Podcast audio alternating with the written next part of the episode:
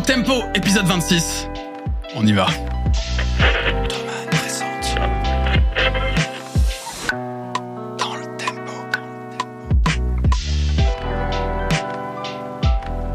Vous êtes dans le tempo, bienvenue dans le podcast des passionnés de musique. Je suis avec mon gars Daz, effectivement, comme à chaque Voilà. épisode. Comment ça va? Ça va très très bien. Ouais. Ouais. Euh, pas de petite fatigue, pas de... Non, ça va. La vie de saltimbanque, euh, La vie de saltimbanque. On s'adapte. Moi, je t'avoue que c'est un peu la fatigue de mon côté. Oh. Mais, je suis refait quand même. Ah. Je suis refait parce qu'on va aborder un- une thématique très intéressante aujourd'hui et avec un invité de grande qualité en plus. Laurent, Laurent de Wild est avec nous. Euh, comment ça va, Laurent? Merci beaucoup d'être euh, d'être dans cette émission. Bah, ça va bien. Très Ouais. content d'être là.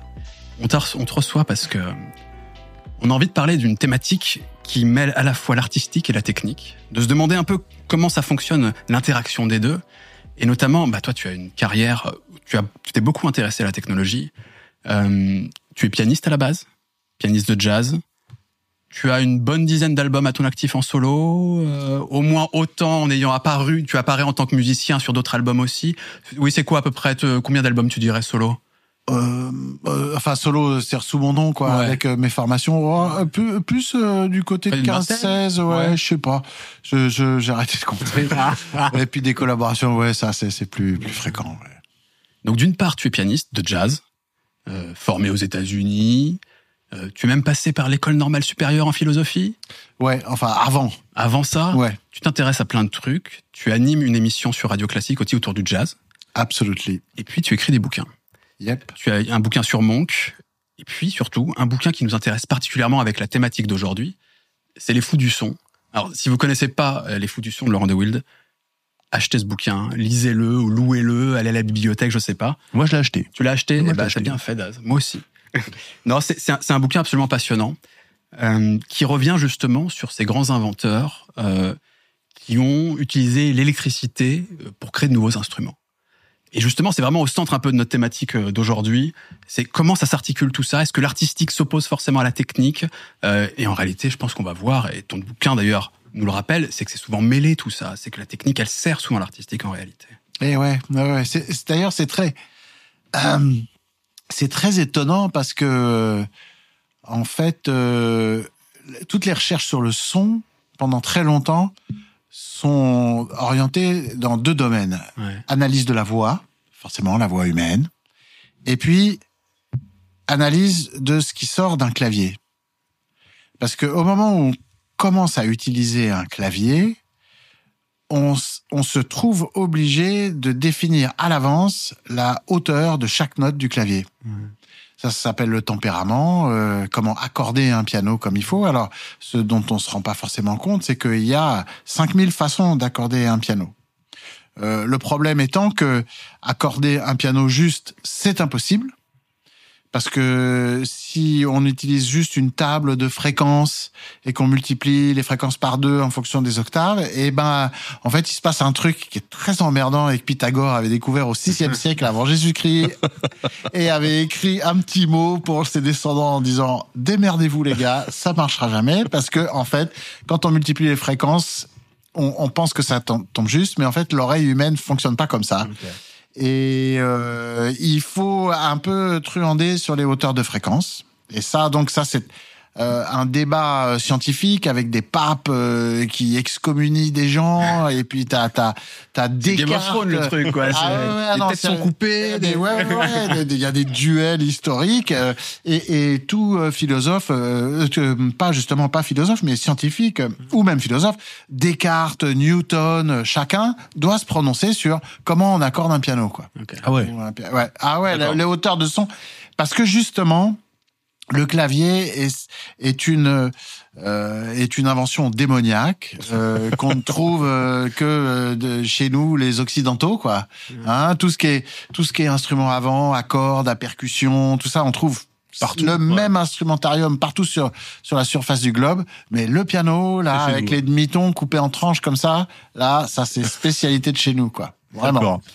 Ce que tu nous dis là, c'est que la question de la technique, de comment on fait les instruments, de comment ils fonctionnent, etc., elle se pose depuis longtemps. ouais. Exactement. Et alors, en plus, là où ça devient intéressant, c'est que justement, le clavier, euh, avec ses, ses, ses hauteurs de fréquence, tout ça, c'est une espèce de, de pont musical vers la technologie. quoi. C'est c'est vraiment euh, les pianistes et les scientifiques, ils se comprennent bien. quoi.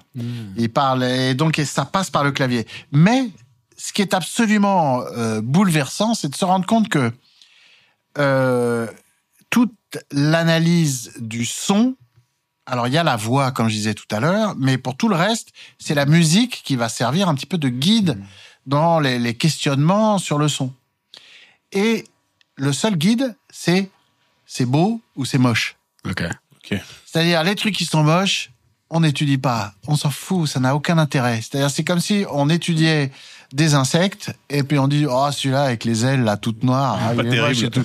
Ouais, on oublie, aucun intérêt.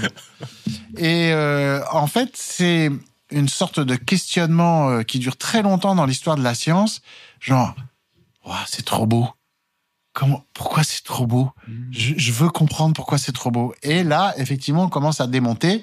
Pythagore au VIe siècle avant Jésus-Christ, qui euh, établit un rapport entre la hauteur des notes et la longueur des cordes, euh, les, fréquences doublées, les, les, euh, comment dire, les cordes diminuées de moitié, tout ça, tu as des rapports mathématiques très simples, très. Sauf que ça continue jusqu'à très tard dans l'histoire des sciences, du son. C'est la musique, c'est quand c'est joli que on essaie de comprendre pourquoi. Ouais. Et on essaie de comprendre avec un clavier, parce que le clavier, lui, justement, il dit, ouais, cette note-là, elle doit être là, elle doit être, le la doit être à 440 Hertz. Je dis 440, mais euh, aujourd'hui, c'est plutôt 442. Et au début du siècle, on était plutôt plus près de 430 Hertz. Ah, et donc ça, ça change en permanence, en fait. Absolument. En fonction des goûts de la société. euh, Exactement. ouais. Et euh, des pratiques. ouais. Oui, des pratiques aussi. C'est-à-dire plus plus le euh, comment dire plus les instruments sont accordés haut, plus ils portent. mhm. Et effectivement, euh, ça permet de de- d'avoir des, des auditoriums de 2000 personnes euh, en acoustique entre guillemets. Euh, l'orchestre qui est bien Ouais. bien monté, puis ça ça tabasse. Ouais. Et j'ai, une histoire d'un, contrebassiste de jazz qui est décédé il y a pas longtemps, qui s'appelait George Mraz, qui avait été voir un violoniste célèbre dont je, je tairai le nom, et qui lui est, est- donc lui contrebassiste de jazz euh, tchèque, euh, très très bon à l'archet, mais surtout vraiment euh, plutôt pizzicato. Il va voir le, le- le- la grande star du violon, il dit ouais mais quand même tu joues un peu faux non hein? Et le mec il dit bien sûr que je joue faux motherfucker, mais comment tu crois que je peux atteindre là les gars au, au, au 37e rang là? Ouais. c'est en jouant un peu plus aigu, quoi. C'est comme ça que je je les attrape, quoi. Donc, c'est vrai que le diapason général, Oui, il change en voilà, fonction change de, en fonction de, de, de- l'endroit bah, où des je- modes de consommation, Ouais. en fait. Alors, il faut que. On va essayer d'organiser un peu ce podcast. Là, on voit tout de suite ta passion et notamment le le fait que ça interroge depuis longtemps la question de comment fonctionne le son, même de manière générale, que ce soit la voix, les instruments, tu le disais. Commençons, si tu veux bien, avec une première partie. On, on va déjà se questionner sur ton intérêt, toi, pour la technologie et notamment le, faire le parallèle avec ta carrière artistique, toi, en tant que pianiste de jazz. Est-ce que euh, il y a un album dans ta carrière qui marque quand même une forme de tournant C'est euh, Time for Change le bien nommé. en 2000, Justement. le bien nommé en effet, où tu commences à expérimenter avec des sons électroniques et même des. Moi, je trouve qu'il y a des sonorités hip-hop dans cet album. Ça m'a fait penser, je te disais ça tout à l'heure, jazz, à du Buckshot Le Funk. Je sais pas si tu vois. Et Bien entendu. J'ai trouvé ce, ce type d'inspiration là-dedans, quoi. Est-ce que euh, ton intérêt pour la technologie, toi en tant que jazzeux, il apparaît à ce moment-là en disant comment je renouvelle ma pratique? Est-ce que c'était déjà bien avant? Est-ce que les fous du son, déjà, c'était un peu, euh, tu vois, dans, dans ta tête avant ça? Est-ce que ça arrive après? Écoute, euh, moi, je suis né en 1960. Donc, quand j'ai 13-14 ans, commence à apparaître dans les magasins de musique des instruments qui s'appellent Mini Moog, euh, Fender Rhodes, euh, les premiers synthés Yamaha, des, des trucs comme ça, les Farfisa, euh, avec des, des boîtes à rythme, euh, samba, bossa nova, waltz, swing, le swing, je te raconte pas. Tu dois changer la Et il y avait le truc, le Farfisa, j'avais un Farfisa Matador. Alors tu pouvais faire le, tu pouvais appuyer sur deux rythmes en même temps. Il supportait ça et il te jouait la combinaison des deux rythmes. C'était assez dense mais assez excitant en même temps. Basse RPG et tout. Bref. Donc euh, ça a été tout mon tout mon émerveillement musical de môme quoi. Euh, j'avais un piano chez moi, j'en jouais en autodidacte et puis euh, bah, euh, il n'y avait pas YouTube à l'époque, hein. il fallait se trimballer en mobilette euh, jusqu'à la grande halle de la Villette, qui à l'époque était vraiment une grande halle, qui sonnait d'ailleurs épouvantablement mal. Et puis j'allais voir euh, euh Yes, Genesis, euh, Earth, Wind and Fire, Emerson, Lake and Palmer, etc. Quoi. Donc c'était ma, ma façon de, de, de vivre la musique au quotidien. Le jazz avait été un peu euh, massacré par le, le, free jazz, la fin des années 60 avait eu un effet un peu euh, terre brûlée sur les clubs, sur le public, tout ça. Et c'est au début des années 80. Une de scission un peu de Ouais, je sais pas. C'est-à-dire que le, jazz était devenu un truc euh, assez violent, assez agressif. Euh, c'est là qu'il a commencé un peu à se séparer du, du grand public. C'était plus du jazz pour danser, c'était vraiment du jazz pour écouter. Puis en plus, mm. il y avait des revendications, c'était compliqué. C'était, tu vois, bon, c'était un jazz un peu prise de tête. D'ailleurs, c'est resté un peu comme une des deux images du jazz euh, en France. Il y a le jazz euh, cassoulet, alors c'est sympa et tout euh, pour gâcher. Et puis il y a jazz prise de tête où on comprend rien et on a l'impression d'être pris pour un con. Et, euh, le, comment toi, tu t'inscris comment dans, ce, dans ces deux courants-là Du coup, c'est un coup de cassoulet, un coup de prise de tête. C'est quoi le Exactement. Moi, c'est cassoulet, prise de tête. Ok. Très bien. Donc euh, tout ça pour dire que j'ai euh, à l'époque euh, cette espèce de vide ou d'hésitation de, jazz et d'ailleurs dans, dans toute l'histoire des, des, des, grands jazz bands, c'est une époque où on les retrouve derrière des chanteuses où ils font plus vraiment des trucs à eux et en France aussi c'est le mec qui a enregistré avec Miles Davis Ascenseur pour l'échafaud bah il était pianiste de Claude François il fallait bien gagner sa croûte et, puis le jazz ça marchait pas très bien à cette époque mmh. donc ce vide, il était rempli bah, par euh, euh Mahavishnu Orchestra, Return to Forever, les Headhunters, euh, tout, tout, tout ce qui était euh, électrique, monstrueux, le, le, joueur de synthé de, de comment il s'appelle, Larry Coriel, il avait un groupe qui s'appelait Eleventh House, et je me rappelle, le, il s'appelait Mike Mandel. Il avait des synthés et il était aveugle. et il jouait le c'est un synthé que j'avais eu l'occasion de manipuler une fois dans un magasin. C'était l'ARP Odyssey quoi. Ouais, bah, et l'ARP Odyssey c'est les petits picots comme ça qui montent et qui descendent. Et je connaissais par cœur le disque et je vais les voir.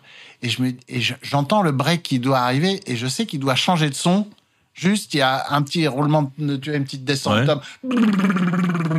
et puis il doit faire un autre son. Et là je l'ai vu quoi le, mec aveugle et tout, ah, ah, ah, il reprogramme le son et tout, et il fait le, le, son qui a rien à voir. Bon, et bon, donc moi c'était c'était ça que je, je voyais, euh, comment dire, dans ma dans ma consommation musicale. Donc j'avais envie d'en savoir plus. Après ça, je suis parti à New York étudier jazz.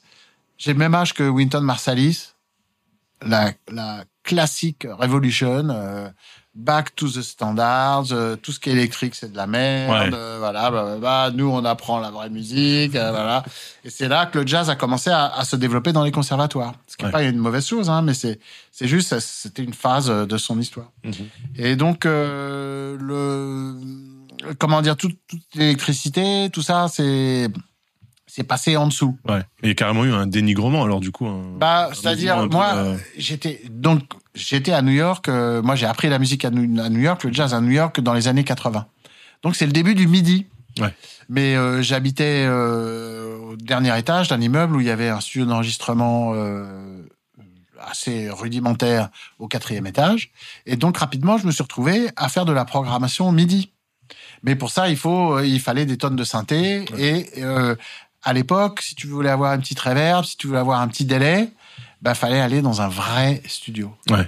Et pour revenir à ta question, euh, l'an 2000. C'est les premiers rapports un peu à la technologie, ça? Tu lui parles du midi. Etc. Yes. Bah ouais. Bah ouais. Juste, juste. Euh, du coup, c'est marrant parce que je l'ai vraiment appris quand ça arrivait, quoi.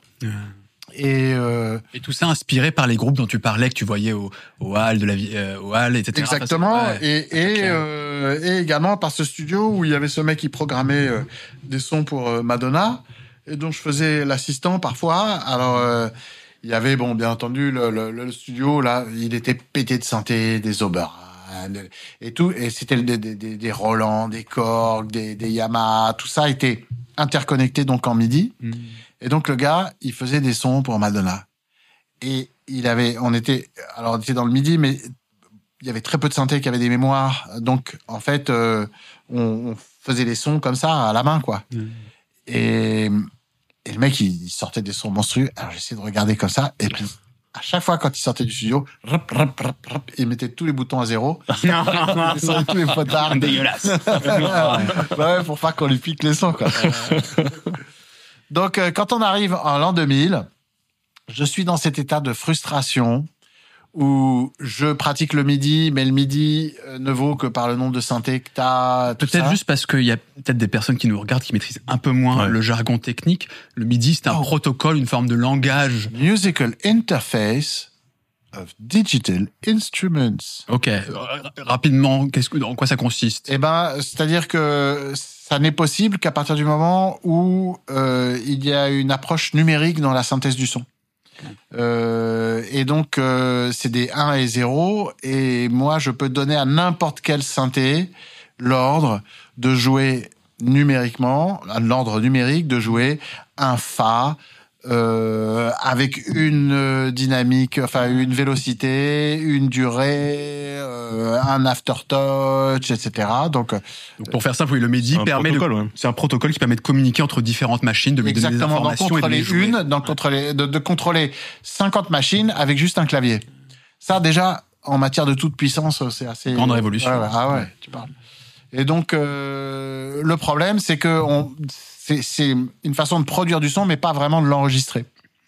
Euh, C'est-à-dire, tu peux enregistrer euh, en langage MIDI, mais donc en fait, il, va te répéter. C'est-à-dire, tu vas pouvoir effectivement, euh, ça c'était le Korg M1 qui est sorti à la fin des années 80. C'est-à-dire que c'était un, un, un synthé qui avait huit canaux avec dans chacun un synthé. Donc on pouvait se faire des petites bandes, huit pistes. Enfin, c'était pas des bandes, c'était juste des informations MIDI, des ordres, une façon d'écrire de la musique. Alors tu avais une piste, je sais pas quoi, basse électrique, une piste batterie, une piste euh, euh, cuivre, une piste clavier. Donc on pouvait se faire des petites démos euh, assez bien Mhm. avec des petits effets pas mal, mais c'était franchement pas génial. Et en 2000, le G3 avec euh, sa puce euh, Quelle Intel, machine, ça, le G3 je crois le Mac, Ah oui, ok. euh, qui permet pour la première fois, pour pas cher, d'avoir un genre de studio d'enregistrement numérique. D'accord. C'est le début du home studio, Ouais, un peu avec une machine. Exactement. Des, des digital workstation, quoi. Ouais. Exactement. Et où on peut vraiment euh, traiter la wave euh, à la fois à, euh, de- de- en édition, c'est-à-dire qu'on peut vraiment faire des montages hyper Ouais. précis, et en traitement, euh, comme on, on- ne le faisait que pour des dizaines de milliers d'euros auparavant. Ouais. Et là, on payait un peu pour la carte son, un peu pour le G3, et après ça, c'était, on avait un vrai studio Ça numérique. démocratisait Bon, complètement le. Quand j'écoute aujourd'hui, euh, ça me fait pisser de rire. Mais bon, à l'époque, c'était genre wouh. Et euh, donc, j'ai un peu tout mis là-dedans, quoi. C'est ce qui donne Time for Change. euh, Exactement. c'est Cette, cette expérimentation à la maison avec le G3. Voilà. et de- Mais avant, avant le G3, il n'y avait pas déjà les, euh, les Atari ou les choses comme ça Si, bah si, oui, oui. Euh, si, j'ai j'ai commencé avec ça. euh, euh, Le 520, ouais. Les Atari, bah ouais, ouais, ouais. Mais là, encore une fois, ça, c'était du midi. ouais, Les. Atari, c'était du midi. Ouais, il n'y avait pas la que- wave. euh, Exactement. Ouais. Alors, par midi, tu pouvais contrôler des sampleurs. mhm. Moi, j'avais un Akai S950 qui pouvait enregistrer des sons jusqu'à 1 méga. Je peux te dire que là, Ouais, franchement, on, compliqué. on les saurait le, le méga, quoi. Avec les cordes, euh, toutes les, pour faire des tenues de cordes. Tu fais un petit échantillon. L'astuce, c'est tu fais reverse, tu vois, tu fais dans un sens puis dans l'autre. C'est-à-dire, tu, tu commences à l'attaque, puis quand il arrive pas à la fin complètement, mais à la- au début de la fin, paf, tu le fais revenir en arrière, mais pas jusqu'au début de l'attaque. Et c'est ça Ça que tu boucle. mets en boucle. Ouais. Ce qui fait que de- quand t'entends atten- attentivement les, les- les productions de l'époque, tu sais, t'entends ouais, un ça- petit peu t'entends la, la boucle. et, euh, Et alors, tu te dis aussi, euh, parce que j'imagine qu'à ce moment-là, donc euh, la technologie t'intéresse, euh, à la maison tu te mets à pouvoir produire des choses, etc. C'est aussi une façon de, de renouveler artistiquement ta pratique. C'est de te dire, ok, moi je m'inscris dans le jazz, euh, j'ai envie de découvrir autre chose ou dans le cas d'insuffler quelque chose de différent dans ma musique? Ah ouais, bah, c'est-à-dire, il y a, clairement euh, le- le- l'envie de- d'utiliser ces outils qui auparavant étaient vraiment séparés par une vitre épaisse. C'est-à-dire, tu rentres en studio quand tu es musicien, tu joues le piano. Toi, le, ta, ta notion du son, c'est euh, bah, comment tu vas arriver à faire sonner telle phrase sur le piano, blablabla, comme ça. Et de l'autre côté de la vitre, il y a un mec, il, bon, à New York, les mecs, c'est souvent des musiciens. Euh, les ingénieurs du son, c'est vraiment, ils sont pointus, quoi. Mais eux, ils entendent des fréquences, ils entendent des, des, des espaces sonores et ils, ils entendent pas du tout la même chose que toi.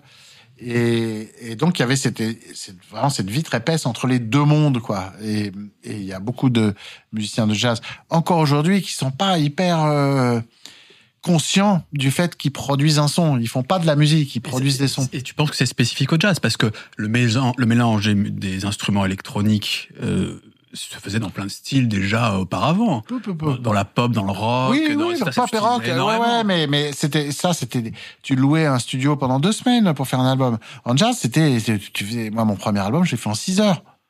Ah Tu rentres, tu sors et c'est mixé, quoi. Et voilà. Live Prise to de son, tracks. on est bon quoi. Ben ouais, t'as pas le temps, c'est trop cher, euh, tout le monde est payé au lance-pierre.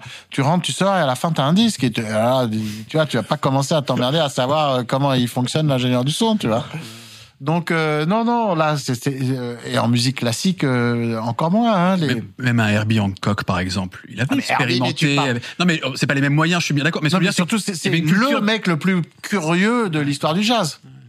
Vraiment. C'était pas un truc euh, courant non plus dans le jazz, quoi. C'était, t'as eu des, des pionniers, des gens qui s'y intéressaient, mais à ton sens, il y avait encore une frontière. Alors en l'an 2000, ouais, non, il y avait bon en Révolution électrique, il y a tous les, les musiciens dont j'ai cité le nom auparavant, euh, Herbie Hancock, euh, John McLaughlin, Chick Corea, tous ces, tous ces gens-là, euh, et, et- et plein d'autres, et puis tous les mecs de, de, de plus pop anglaise, euh, bon, euh, mais c'est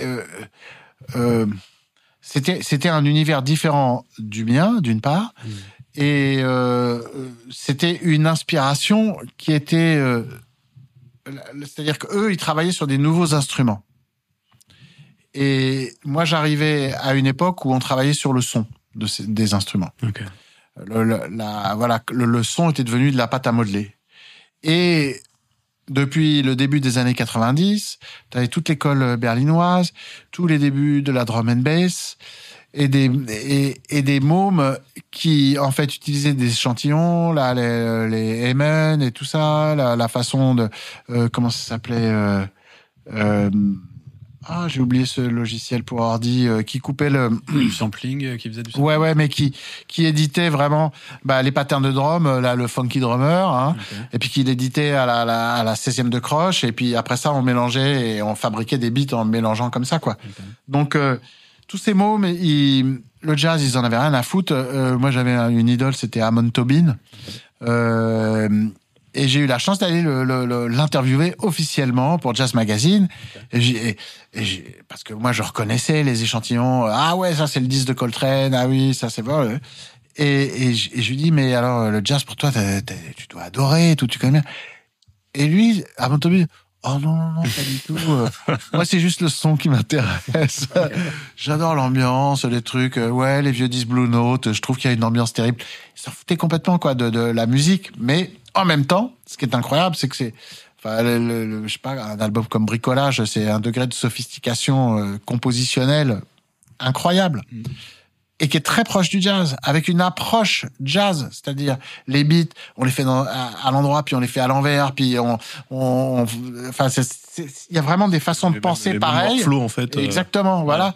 Mais euh, sans, sans du coup se pré- du tout se préoccuper du, du contenu. jazz en lui-même, voilà, euh, de, ouais, de la musique. ouais. Et donc euh, moi je trouvais ça très intéressant et en plus euh, j'avais l'impression du point de vue du jazz d'être l'homme qui a vu l'homme qui a vu l'homme, tu vois. La belle époque du jazz. euh, bon, le jazz ça a été la musique avec un M majuscule entre les années 20 et la fin des années 50. C'est-à-dire t'entendais ça partout quoi Mhm. dans les films, euh, dans les salles d'attente euh, du dentiste, dans les dancing, au téléphone, en attente, dans les music halls, derrière les chanteurs. C'était vraiment, il y avait que ça, quoi. Ouais. Avec un peu de et début 50, le rock qui commence à arriver, quoi.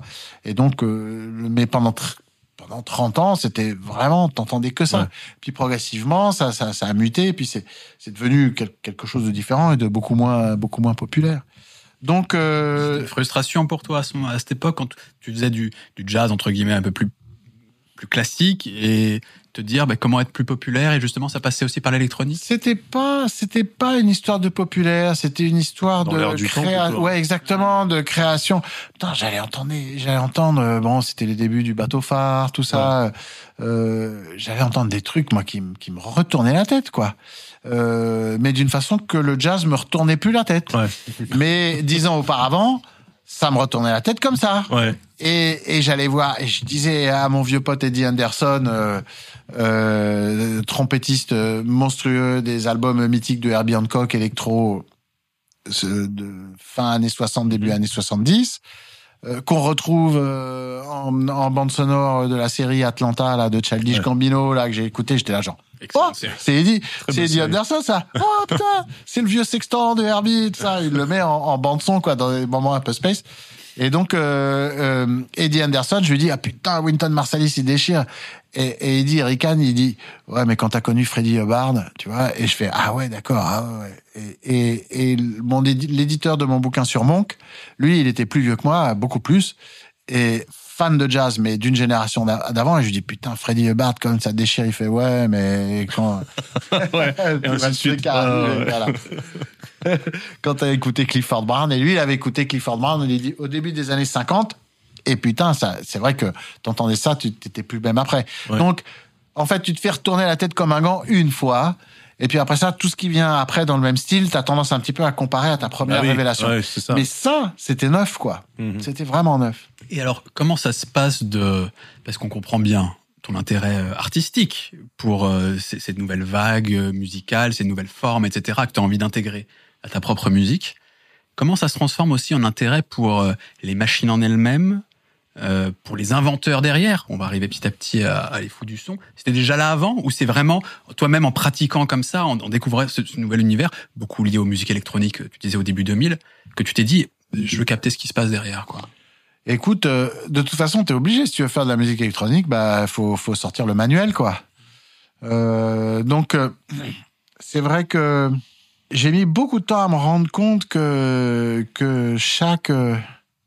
Bon, c'est vrai qu'avec les, les, les Japonais, on est rentré dans une, euh, dans une ère industrielle qui donnait vraiment l'impression de fabrique à la chaîne, quoi. C'est quoi, du Korg, du Roland des Voilà, Yamaha, exactement, euh, Yamaha. Bon, mais, mais, mais juste la génération d'avant, euh, les, les, les prophètes, euh, les, les Oberheim, les Moog, bah, c'était des vraies personnes qui faisaient des vraies soudures, quoi. Ouais, c'est ça. C'est- Euh, C'était des électriciens, quoi. Exactement. Donc, euh, t'avais un, tu, tu, l'achètes dans un magasin et tu crois que c'est comme d'acheter une bagnole, c'est un Ouais. dans une série, mais en fait, il y a vraiment, il y a vraiment quelque C'est chose un truc. Ouais, avait une âme. La, la, la, la- la machine a une âme, en fait. Et Euh, Moog, Moog, c'est il a toujours dit, moi, euh, je, je, je mets un peu de moi dans, dans cette machine Mhm. et le musicien qui la joue, c'est moi qui retrouve euh, dedans. quoi. C'est vraiment, euh, c'est c'est une très belle, euh, c'est un très beau feeling. euh, bah, C'était le moment où justement la machine avait le nom de, De son inventeur, de son inventeur. c'est vrai. Ce qui s'est perdu avec effectivement les machines japonaises après, mais euh, Mais alors, euh, bah, en fait, pas vraiment, quoi. Ah. Ça, c'était la, la surprise dans, dans mes recherches parce que, effectivement, je connaissais quelques vies de certains gars et ça avait l'air d'être des bons barrés. Et, et c'est vrai que c'est, euh, il y a, il y a, bah, il y a dix ans exactement, euh, hum, il y a un, un journaliste qui s'appelle Bertrand Dical, euh, qui, qui est journaliste dans, dans pas mal d'organes, dont euh, Radio France, et qui me dit oh t'as t'as pas envie d'écrire un bouquin? Et je dis euh, bah j'écrirais bien un bouquin sur les inventeurs de clavier mais ça, ça- je vais mettre euh, je vais mettre cinq ans à l'écrire et ça va intéresser trois personnes quoi et euh, j'ai effectivement mis cinq ans à l'écrire mais ça intéressait Heureusement, plus que trois voilà, personnes. Exactement. Heureusement. Mais euh, c'est là que j'ai commencé à creuser. En fait, je, je n'avais pas d'idée de là où ça allait me mener, quoi. Mhm. Et c'est là que je me suis rendu compte que les gars, ils étaient encore beaucoup plus fous que ce que j'imaginais, quoi. Eh bien, allons-y. Belle transition. Deuxième partie de ce podcast. Il faut qu'on parle quand même de, de quelques inventeurs euh, que tu évoques dans ton livre, que tu, tu fais plus que les évoquer d'ailleurs. En fait, en fait, ton livre d'ailleurs est assez accessible en réalité. C'est, il raconte un peu la, la vie et l'œuvre et comment est né, euh, voilà, c'est des, des- des grandes machines à travers leur- l'histoire de leurs inventeurs, quoi. Bah ouais. Qui, c'est, c'est des gens, c'est des gens très sympathiques, les inventeurs. Ils Ouais, faisaient- sont pas tous sympas dans le bouquin. hein. Pas tous. Le- le- le- L'inventeur du métier d'inventeur, euh, Thomas Edison, est un peu, un peu un, un enfoiré, quoi. On commence va- par lui, du coup. Ouais, c'est une Ouais. bonne idée. Ouais. Allons-y, parce que on, on va pas acheter le bouquin si vous voulez connaître euh, toutes les histoires, mais peut-être en sélectionner quelques-uns qui ont été marquants ou que toi tu apprécies particulièrement. Mais c'est vrai qu'Edison, c'est la base. Ah ouais. J'étais, surpris Ouais. d'ailleurs qu'on, Ouais. parte aussi loin en fait, euh, parce que Edison c'est vraiment l'électricité. Ben oui, ben, c'est-à-dire qu'en fait, moi, je raconte l'histoire de la rencontre entre la musique et l'électricité. Ouais, mais c'est vraiment du coup au début de l'électricité, c'est-à-dire qu'il n'y a pas eu. On a tendance à penser que l'électricité c'était d'abord euh, de la praticité, la lumière, ce genre de choses. Et en fait, dès le départ, les mecs ils se sont dit. Ah ben ouais, ouais, ça part dans tous les sens. ouais, ouais. C'est-à-dire qu'il y a un truc dont on ne se rend pas bien compte aujourd'hui, c'est qu'entre 1880 et 1910, à part Internet, tous les paradigmes de notre modernité, le téléphone, le cinéma, l'aéroplane, le moteur à explosion, La radio. Cette euh, ouais. euh, tout ça, tout, tout ce qui fait notre quotidien aujourd'hui a été ces inventé 30 années-là. pendant ces 30 années-là. Ouais. Et ça partait dans tous les sens. Et donc, tu avais des gars qui, qui misaient des, des millions et des millions, aujourd'hui ce serait des milliards, ouais. euh, sur euh, bah, la technos, en fait, possibilité, euh, voilà. Et, et, et Edison, qui était un gars qui était hyper euh, euh, carré, très très business, euh, n'hésitant pas à piquer les idées des autres, etc., et de se faire du pognon avec. Vraiment le gars très terre à terre. Ouais. N'empêche qu'il pensait que les ondes électromagnétiques, c'est là qu'habitaient les âmes des morts, quoi. Ouais, d'accord. C'est-à-dire qu'on pouvait combiner à la fois une espèce de mystique à la Philippe Cadic Ouais. et en même temps être euh, un enfoiré de businessman et de piquer euh, le brevet euh, bah, de l'enregistrement du son, de, de- comment dire, du phonographe, qui, qui est piqué à Charles Cros. Euh, notre cher euh, Charles Cros bien français, Ouais. qui lui poète, euh, alcoolique, euh, voilà, et il, invente le, le phonoto- euh, phonotographe et et puis il fait, il est très pressé de faire une, une déclaration publique à l'Académie des sciences en France. Et puis il y a un abbé euh, très bien intentionné qui, qui prend tout en note, qui publie un petit ouvrage qu'on retrouve sur le bureau de Thomas Edison un an après, peu de temps avant qu'il brevette le phonographe, quoi. Ah ouais. Ah ouais. Ouais. Et donc Edison, lui, il, euh, il est sourd comme un pot depuis qu'il est tout petit. Donc la musique, il s'en fout. Le phonographe, il invente ça. Enfin, Du coup, oui. ouais, bref, sans commentaire. Et euh, il faut donner, euh, quand on dépose un brevet euh, aux États-Unis, euh, la liste des utilisations pour, pour le bien public. Ouais. Et enregistrer de la musique n'arrive qu'en en cinquième position. Il pensait avoir euh, en fait inventé un, un dictaphone. D'accord. Bon, C'était, c'est incroyable parce que ça paraît très moderne comme idée, mais c'est- comme quoi les mecs ils pensaient quand même assez loin. C'était euh, le, le patron trop pressé pour dicter à sa secrétaire les lettres déjà à l'époque quoi. Ouais, d'accord. Le Est-ce de Messmaker euh, de, de Ouais. l'époque quoi. rappelons avant de parler de toutes les utilisations, le phonographe, en quoi ça consiste? Le phonographe, c'est une espèce de miracle de, de la physique du son dont je n'arrive aujourd'hui toujours pas à m'expliquer pourquoi il a été inventé aussi tard et C'est ce que tu pourquoi dis dans le bouquin, Bah effectivement. ouais, un gars comme Léonard de Vinci, c'était parfaitement dans ses cordes de de- d'inventer ça. Euh, c'est très simple. Euh, bah c'est c'est comme le, le téléphone en pot de yaourt. Hein. C'est-à-dire que euh, les ondes que je produis avec ma voix ou n'importe quel son d'ailleurs, euh, ça va dans un, dans un cornet qui, qui se rétrécit euh, avec un fond, un fond qui vibre. Ok, et les vibrations de ce fond, de façon complètement miraculeuse, euh, euh, en fait, comprennent toutes les vibrations euh, émises. hein. Les véhicules, Voilà. Et alors après ça, donc dans le cas du phonographe, c'est euh, donc une petite aiguille qui est au milieu de cette membrane. On fait tourner euh, un rouleau en aluminium, une, une matière euh, qui est facilement Friable, gravable. ouais. On fait on fait tourner comme ça en, en hélice. Et euh, bah, tout simplement, je parle dans le poste, voilà, là, bah, voilà, mon onde sonore euh, rentre dans le cornet, ça fait vibrer, ça fait euh, très sauter la petite aiguille, qui effectivement grave des trucs sur l'aluminium. On change l'aiguille, on prend une petite aiguille plus fine, parce que sinon on efface ce qu'on vient de- d'enregistrer. Et miracle absolu, Ça reproduit. euh, quand on fait tourner le, le, Le cylindre. le- le cylindre avec la gravure dessus, eh bien, la gravure fait très sauter l'aiguille, qui fait s'agiter la membrane et restitue le son original. Ouais, c'est. Ouais. C'est un truc d'une simplicité, mais biblique. C'est ce qu'on a dans les boîtes à musique en fait maintenant, un petit peu le principe du cylindre avec des. Avec Alors, euh, Ah, non, c'est avec les. Ah oui, C'est ouais. avec des lamelles. c'est- Ouais. c'est- ouais, c'est- ouais, c'est des lamelles. ouais. Ah, t'es en train d'inventer le clavinet. Waouh. oui, donc c'est une invention euh, d'une simplicité incroyable, Absolument, mais, mais euh, complètement révolutionnaire aussi en même temps. Exactement. Ouais. Parce qu'à partir et, et qui, euh, il faut bien le, le- le souligner, est complètement indépendante de l'électricité. C'est un procédé euh, mécanique, quoi. Ouais, ouais. Et moi, j'ai un truc de mon grand-père où euh, on remonte et, et c'est et c'est c'est extrêmement astucieux, c'est-à-dire que le fond de la boîte sert de résonateur. Euh, Il y a également une espèce de petite membrane pour les aigus dans la tête euh, sur laquelle est attachée le- l'aiguille. Et ça donne, ça donne un putain de son, euh, en fait, avec deux, deux, quasiment stéréo, quoi, Ouais. de facto.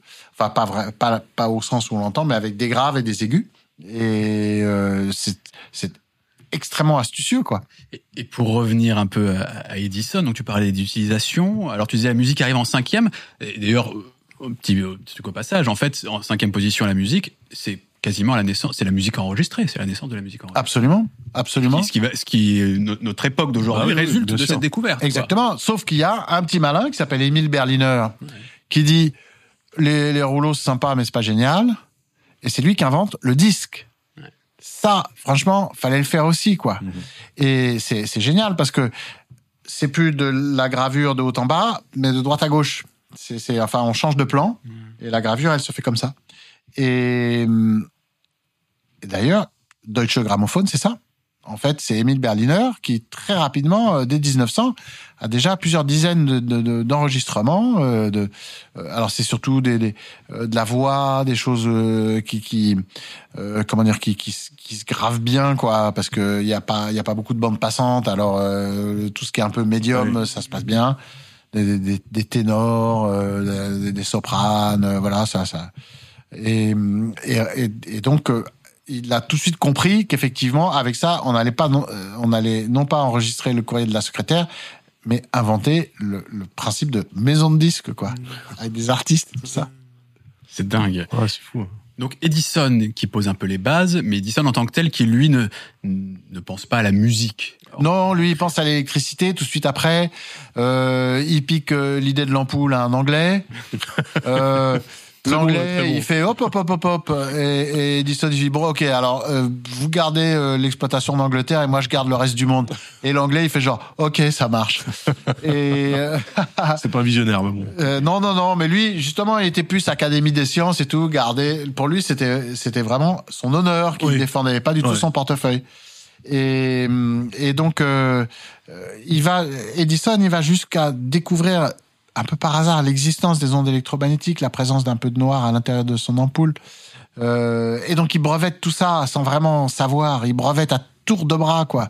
Euh, et ça, c'est un, un personnage. Enfin, c'est c'est une, comment c'est une dimension très importante dans, dans la vie de ces inventeurs. C'est le brevet, quoi. Et pour revenir euh, donc à, à ces personnes d'inventeurs, ils sont ils évoluent, tous les inventeurs dont je parle évoluent à- l'intérieur d'une figure géométrique qui serait un triangle dont les trois hauteurs seraient le business, la science et l'art. Ouais. Et en fonction de leur proximité d'une de ces pointes, eh ben, ça va, dé- ça va définir complètement euh, leur vie, la façon dont ils inventent. Ce qui est passionnant, et c'est pour ça aussi qu'on te reçoit et que j'aime bien ces discussions, c'est ce triangle dont tu parles, business, euh, musique, non tu disais business, art, pardon, Et science. et science. On voit bien que très tôt, effectivement, tout ça se mélange. C'est-à-dire qu'on a une image, il y a une part de vrai là-dedans, hein, mais disant que la musique c'est extrêmement industrialisé aujourd'hui, qu'elle est trop économique, qu'en tant qu'artiste tu dois trop avoir ça en tête, ce qui est une réalité, je pense. Mais pour autant, c'est pas quelque chose de complètement neuf non plus. Ça a toujours été le cas, en fait. Et, hein. et- et que oui, lorsque tu proposes euh, tes productions, tes œuvres, ton art aux autres, eh bien, ça va passer par des supports, par des formats. Ça va demander aussi un, il y a un besoin économique. Enfin, et puis il faut en vivre aussi, idéalement. Si tu peux en bouffer, c'est quand même mieux pour pouvoir te consacrer à ton art. Et donc la question, elle se pose en fait. euh, Ben oui, il y a un art du business de la science. quoi. Absolument. C'est ça, c'est bien résumé. Euh, ouais. Alors, OK Edison, euh, parce que donc lui, c'était pas la musique en tant que telle son grand kiff. Par contre, arrivent des inventeurs derrière qui eux se disent, euh, on va mettre à profit l'électricité et les inventions euh, qui qu'on vient de découvrir avant nous, des, des découvertes avant nous, pour vraiment servir la musique en tant que telle. Est-ce que toi, t'as as un personnage en particulier qui, qui te paraît crucial euh, Sans hésiter, Léon Thérémine. Ouais. Léon Thérémine, pour plein de raisons. La première, c'est que euh, c'est vraiment, c'est euh, c'est réellement avec la radio, l'invention de la radio, et donc la, découverte euh, concrète, parce qu'elle elle avait été théorisée, de l'existence des ondes électromagnétiques. Donc, ça force à inventer des oscillateurs, qui sont d'espèces de petites machines électroniques qui arrivent à créer 50 000 petites impulsions à la seconde. Et là, faut, faut se lever de bonne heure pour y arriver, quoi. Pour ceux qui s'intéressent aux synthétiseurs, à la musique d'aujourd'hui, etc., les oscillateurs, ça doit leur parler. Ah bah oui, mais mais ceux qui s'intéressent à la radio en général et, et les synthés sont arrivés après euh, cette découverte donc et encore une fois toujours les gars ils cherchent un- ils cherchent le sucre ils trouvent le beurre euh, ils sont ils sont jamais ou alors ils passent complètement à côté de leur invention. Euh, euh, Lee de Forest qui est donc l'inventeur officiel, mais pour euh, qui a- un peu piqué, bon, euh, l'inventeur officiel de la triode, hein, qui est vraiment euh, ce à partir de quoi on, fa- on fabrique les premiers oscillateurs. Donc c'est euh, ces petites pièces électroniques qui arrivent à à, à, à créer une onde électromagnétique, hein, de de 40 000 vibrations à la seconde, quoi, enfin impulsions à la seconde. Euh, Lee de Forest, lui, il passe un peu à côté de son invention, et c'est un gars qui s'appelle Armstrong qui arrive derrière et qui invente l'amplification, c'est-à-dire le, le principe de feedback, c'est-à-dire qu'on fait passer euh, un signal sonore avec une sorte de véhicule euh, électromagnétique et le signal qui sort, hop, on le remet dedans et ainsi de suite. Et donc, et ça, c'est l'amplification. C'est ce qu'on trouve dans les amplis de guitare d'aujourd'hui encore. Exactement. Et, et donc, euh, en fait, euh, avec la radio, sont développés des outils qui vont permettre de créer du son. Alors pourquoi est-ce que Térémine est, est le gars le plus intéressant C'est parce que bon, il, il a précédé de pas beaucoup un gars qui s'appelle Maurice Martonneau, qui a inventé les ondes Martonneau en France, mais qui lui aussi a une trajectoire très spéciale, pas du tout business. Lui, c'était Ouais. un prof de musique. Il voulait rester dans la postérité pour sa sa méthode d'apprentissage de la musique, la respiration. Il était branché, euh, comment dire, philosophie indienne, tout ça. C'est un type euh, brillantissime et extrêmement en avance sur son temps. Mais Térémine est passé avant, c'est donc un russe. Il joue du violoncelle, il est ingénieur radio pendant la Première Guerre mondiale, qui donne un boost euh, incroyable à la recherche dans le domaine parce que tu t'imagines euh, la radio quand tu peux, eh, ouais. voilà quand tu Ouais. peux dire attention ils, ils arrivent là c'est c'est c'est donc euh, il, il est là il bosse dans un dans une sorte de labo où il y a où il y a plein de d'oscillateurs et puis des, euh, des, des postes à galène et puis il se rend compte que quand il passe devant euh, un récepteur ça fait une, une sorte de le- voilà une sorte son, de comme ça. Et n'importe quel bon ingénieur dit il faut que j'élimine cette fréquence. Ouais. et lui comme il a déjà un tour de tête particulier il dit ah ce serait génial si on arrivait à maîtriser la Maîtriser hauteur des truc, sons quoi. Ouais.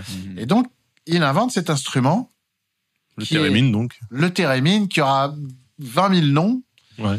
euh, qui consiste euh, en fait euh, en un gros bloc électronique, un peu comme un, comme un pupitre, une antenne verticale, une antenne horizontale. Et sans rien toucher, fait en le- approchant la main droite de la verticale, on monte le pitch, et main gauche, on maîtrise la dynamique Ouais. le volume. Donc euh, ça fait euh,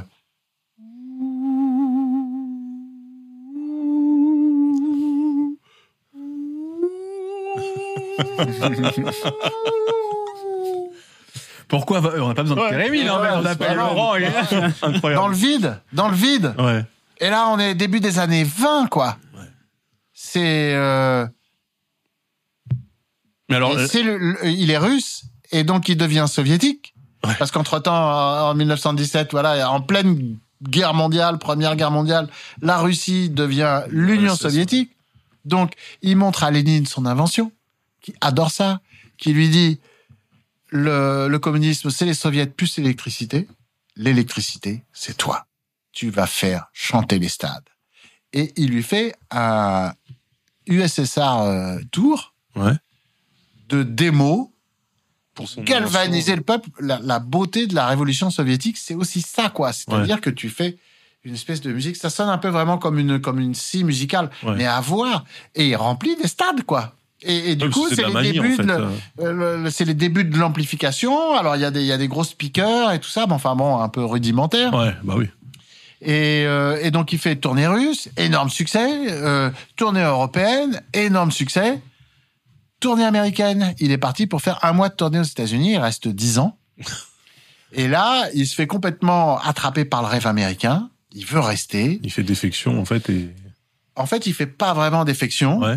parce qu'il a la bénédiction du, GRU, le, le, le- les services, euh, extérieurs, extérieurs. voilà, euh, qui lui disent, écoute, compte, très bien, vas-y, reste là.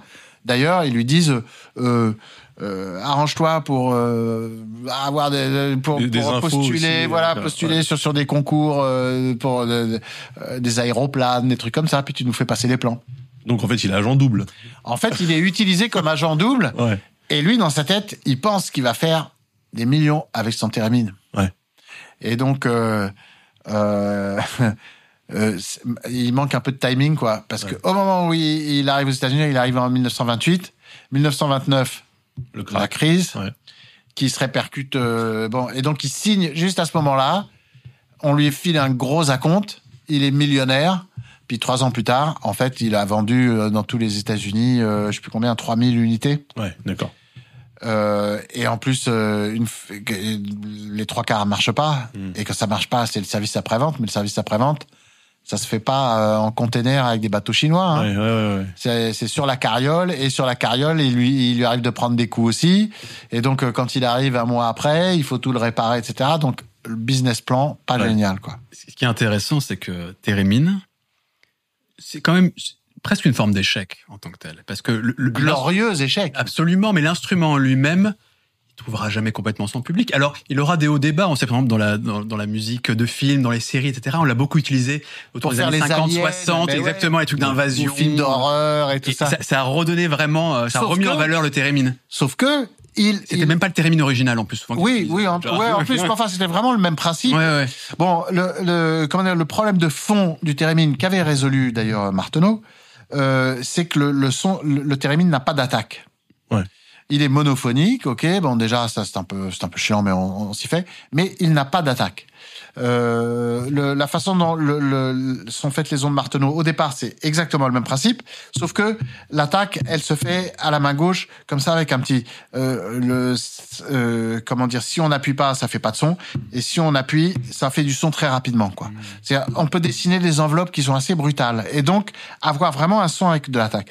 Euh, le problème avec le théramine, c'est que tout le monde en veut. Quand, quand tu vois le théramine, moi j'ai un théramine chez moi, Ouais. les gens qui ont jamais eu disent ah putain, ah, j'en veux un, j'en veux un. C'est incroyable. Et, et, et c'est hyper dur à jouer parce que la justesse Ouais. dans, dans le vide, quand on s'appuie sur une touche, Sur une touche, ouais, on comprend. ouais. Là, c'est ta main qui flotte dans Là, le vide. c'est vraiment dans l'air, donc c'est Ouais. il faut une bonne pratique en général. Les violoncellistes, les violonistes ils sont Ils, bons à ils ça. étaient tous calibrés un peu de la même manière ou en plus il pouvait y avoir Ah, des tu, peux, ah, différences tu calibres comme tu veux, mais enfin bon, grosso modo, c'est vraiment ta justesse dépend vraiment de. ouais, de, de alors tu sais, tu euh, as des trucs comme ça, donc euh, c'est-à-dire que là, tu vois, hop, ting, tac, tic, tac, là, Ouais. là, toute la, là, ça fait la différence dans le vide, quoi. Donc, euh, tu montrais un tout petit mouvement, quoi. Il- voilà, exactement. Donc c'est pas pratique en fait. Donc en fait, c'est pas pratique. Les gens, ils, euh, ils le rendent bon. Donc, euh, par contre, il, il, il, il développe ça façon violoncelle, il développe ça façon clavier, il développe ça façon thérémine, il développe ça façon danseuse sur une plaque D'accord. qui, dans ses mouvements dans l'air, définit la hauteur des sons. Ouais. Et là, on est 1er avril 1934, concert Carnegie Hall avec tout ça, quoi. Ouais. Il a planté des petites graines qui vont fructifier plus tard. Euh, Bob Moog, c'est le premier truc qu'il fabrique quand il est môme, quand il est ado. Euh, dans un magazine d'électronique, euh, il trouve les plans de la fabrication d'un thérémine et c'est l'instrument qu'il construira toute sa vie à travers toutes toutes ces galères, tout ça, euh, de, de, de, de la, de la richesse à la pauvreté, bon, à l'ignorance et puis à la redécouverte. Il fera tout le temps des thérémines. Et Térémine, lui, par contre, en 1938, il, il, il a le fisc américain au cul, il a également euh, le, le- FBI, euh, il décide de rentrer en URSS, il pense qu'il va être accueilli comme le Messie, tombe en pleine purge stalinienne, il se ramasse 10 ans de goulag, il est sauvé par la Deuxième Guerre mondiale parce que Staline a mis tous ses, tous ses scientifiques euh, au goulag, donc il demande à Tupolev, euh, des avions Tupolev, euh, de dire fais-moi la liste euh, des 100 scientifiques que je dois épargner du goulag. Et heureusement, il y avait Térémine dessus, à cause justement de ces petits, d'un petit altimètre qu'il avait, euh, euh, comment dire, inventé pour justement les avions, à des fins d'espionnage pour les pour les- le, le GRU. Et donc euh, après ça, il- il disparaît complètement de, de- du, du paysage. Tout le monde le croit mort. Et en fait, il est pas mort du tout. Euh, mais il travaille pour les services secrets. Il invente des. c'est c'est une vie. C'est c'est ça qui est génial euh, avec toutes les histoires qu'il y a dans ton bouquin, c'est que ça va au-delà de la musique d'une part, c'est des histoires de vie souvent assez incroyables parce que c'est des gens exceptionnels. Et puis, euh, ouais, les, des échecs, des grands succès aussi. Mais et, ouais. et tu parlais de, de, de Bob Moog par exemple, Moog. Euh, euh, on pourrait parler de Hammond, de Rhodes, etc. Et pareil. Lequel cette fois-ci hein, Parce que Térémine, c'est un demi-échec ou un demi-succès, je sais pas. plus de l'invention que de la musique pure. Bah, C'est-à-dire qu'il a pas, il a pas imprimé, euh, enfin, il a pas laissé sa marque dans les studios d'aujourd'hui encore, tu vois. C'est à, à l'inverse. de- Bah, C'est-à-dire, euh, il est quand même, c'est le premier à avoir inventé vraiment une façon de faire de la musique avec Ouais. un oscillateur, quoi. Il est, Oui, il est partout, C'est, mais franchement, ah ouais, ouais, ah oui, il est vraiment tout, partout. tout découle de là, mais Mais pas, pas Ouais. sous sa forme euh, actuelle. Quoique le thérémine, on en- moi, moi j'en vois souvent hein, dans les studios. euh, C'est, c'est, c'est, c'est connu comme instrument. Non, alors euh, euh, le Parmi vrai success story, ouais. le vrai success story, c'est Laurence Hammond. Ouais. Mais lui, il est sauvé par un truc, c'est que dans notre fameux triangle euh, art, musique et, et business. sciences, et science. ouais. euh, pardon, Non, euh, business, pardon, business, et, et sciences. Lui, il est côté business science, pas mélomane. Il s'en fout un peu. Il comprend qu'il y a un truc à jouer. Hammond, d'ailleurs, le nom doit évoquer pour les musiciens, on pense forcément à un orgue. L'orgamonde. L'orgamonde. Et pas n'importe lequel, l'orgamonde B3, parce que Ouais. lui, son truc, c'est d'imiter à la chip en reprenant les plans d'une invention d'un gars, mais alors lui qui, qui, qui est, bon, moi, je vais pas raconter tout le bouquin non plus, quoi, mais, mais, euh, donc il reprend à son compte un, un brevet qui était, qui était tombé en désuétude, et c'est le principe euh, des roues phoniques, c'est-à-dire des petits trous dentés qui tournent devant un électroaimant, et qui donc euh, créent une fréquence euh, en fonction de la proximité, euh, n'est-ce pas, de la pièce de métal quand elle tourne de, de l'électroaimant, donc ça crée ça crée euh, une fréquence, donc un son, et puis il sait que euh, juste une fréquence ça suffit pas pour faire un bel instrument de musique, il faut les harmoniques. Alors il calcule les bons harmoniques. Alors du coup, en fait, pour faire une note, euh, il y a une barre avec euh, huit euh, euh, roues dentées qui tournent, et puis comme il a été horloger avant, il sait très bien faire ça, synchroniser tout ça, ce qui fait que son, son instrument il est il est juste. Mais son objectif, lui, c'est de faire euh, très, c'est très la, la démocratie à l'américaine, c'est-à-dire euh, des orgues pour toutes les églises. Euh, on, on va pas, ça coûte cher, les tuyaux, tout ça. Donc pour pour 50 fois moins, hop, on a un orgue d'église. Et donc il met tout son son savoir-faire au service de cette idée. Et puis 20 ans après l'invention du premier orgue à monde, parce qu'ils sont sans arrêt à réinventer des trucs, il y a un gars qui dit ah ouais, ce serait marrant si on mettait un petit peu d'attaque sur le clavier. Et ça, c'est le B3. Euh, et là, du coup, alors qu'auparavant c'était un instrument bah, de musique classique Ouais. euh, pour pour euh, pour la messe quoi. Ça change le, Là, la sonorité du truc, en fait. Et- Le game est complètement changé. Les jazzmen sautent dessus. Ouais. Début des années 50. Après ça, ça part dans le rock, dans la pop, dans absolument tout. Et l'orgamonde, c'est encore aujourd'hui, c'est un son qu'on entend très souvent. Là, c'est c'est un des presets euh, sur tous les synthés qu'on Mhm. qu'on entend partout, quoi. Mais donc c'est quelque chose que dont l'inventeur en fait savait même pas que ce qu'il avait au bout des mains quoi. Bah, euh, alors, d'un autre côté, euh, ça, par contre, c'est très intéressant les inventeurs parce qu'ils ont tout un processus créatif. Ce qui est sympa avec les inventeurs, c'est qu'ils sont, ils sont sans arrêt en train, ils, en fait, ils sont irrités par le temps présent. Ils comprennent pas pourquoi on n'en est pas à l'étape d'après, quoi. Et puis pourquoi ça, ça marche pas, ou alors quand ça marche, franchement, il y a moyen que ça marche mieux, quoi. Ouais. Les gars, ils sont toujours, ouais, c'est pas mal, mais franchement, il y a moyen ouais, de s'arrête faire mieux, jamais en quoi. fait. ouais, voilà. ouais. Et donc, le processus d'invention est, est une espèce de, de c'est d'ailleurs assez mystique parce que à des endroits du globe euh, différents, euh, au même moment, des gars pensent pensent la même invention en même temps, sans en ignorant leur existence respective. Bon, plus on avance dans l'histoire, moins c'est possible, bien entendu, mais au début, c'est très, c'est très frappant. Euh, euh, Marteneau et Térémine en est une, une très bonne Mhm. illustration. Et donc, euh, l'Orgamonde, par contre, lui, en en huit mois, quoi, il invente parce que, en fait, il a une, une usine d'horloge, ok. Et euh, la moitié de ses revenus, c'est des brevets parce qu'il a inventé une horloge électromécanique, c'est-à-dire une horloge qui fonctionne sur l'électricité. Parce que maintenant, l'électricité aux États-Unis, elle, est- elle est bien pulsée, quoi. Ouais. Stable. Euh, 60 Hertz. Mhm. Et euh, euh, en fait, elle est tellement bien pulsée que elle est bien, elle est bien cloquée, quoi, comme Ouais. on dit euh, hein, aujourd'hui, que en fait, tu peux mettre une horloge dessus, quoi. Sauf que à l'époque, ça arrivait que ça tombe en panne. Et donc, le problème avec les horloges électroniques cloquées sur le courant, c'est que quand le, le, le courant, que- quand, voilà, quand les plombs sautaient, eh ben, d'horloge. il était minuit, quoi. Ouais. Et donc, il avait inventé un système de décrochage, c'est-à-dire une montre, une, une horloge mécanique qui prenait le relais quand le, le- euh, ouais. faisait défaut. Sauf que c'est un système qui avait déjà été inventé en Allemagne euh, sur un carillon euh, à la fin du 19e siècle, incroyable. Le mec très très en avance sur son temps aussi. Et donc, paf, il perd tout son, euh, tous ses revenus de, de, de, de royalties de- d'inventeur, quoi. Ouais. Donc, il va foutre. euh, et en plus, c'est la, c'est, c'est le, le- comment dire, la, la crise de 29 qui commence à taper très dur. Donc, il faut qu'il invente un truc. Faut qu'il cherche quelque chose d'autre. Voilà. ouais, pour, euh, Alors, il invente la table à distribuer des cartes. Quand on joue au. poker et compagnie. Non, quoi. pas au poker, au, au bridge. Ouais. Distributeur automatique de cartes de bridge. Ok.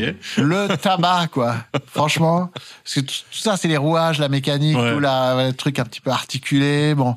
Et il fait ça juste trop bien. Il arrive à sauver, euh, à sauver l'usine euh, pour Noël, Ouais. mais il sait qu'il va pas pouvoir euh, Ouais, faut, passer le Noël prochain. Et donc, entre ça et le Noël d'après, il invente le putain d'orgamonde. Incroyable. Et ça, c'est-à-dire que t'as l'impression. Souvent, quand on invente, on part dans un sens puis on s'aperçoit que ça marche pas. Ça. Ouais. Lui, ça c'est hallucinant. C'est-à-dire que chaque étape de l'invention va dans le bon sens. Il sait Ouais. où il va. Et c'est et, et, et- et c'est un exemple vraiment confondant du d'une invention qui s'invente quasiment elle-même. Mhm. C'est-à-dire ça, c'est un procédé artistique.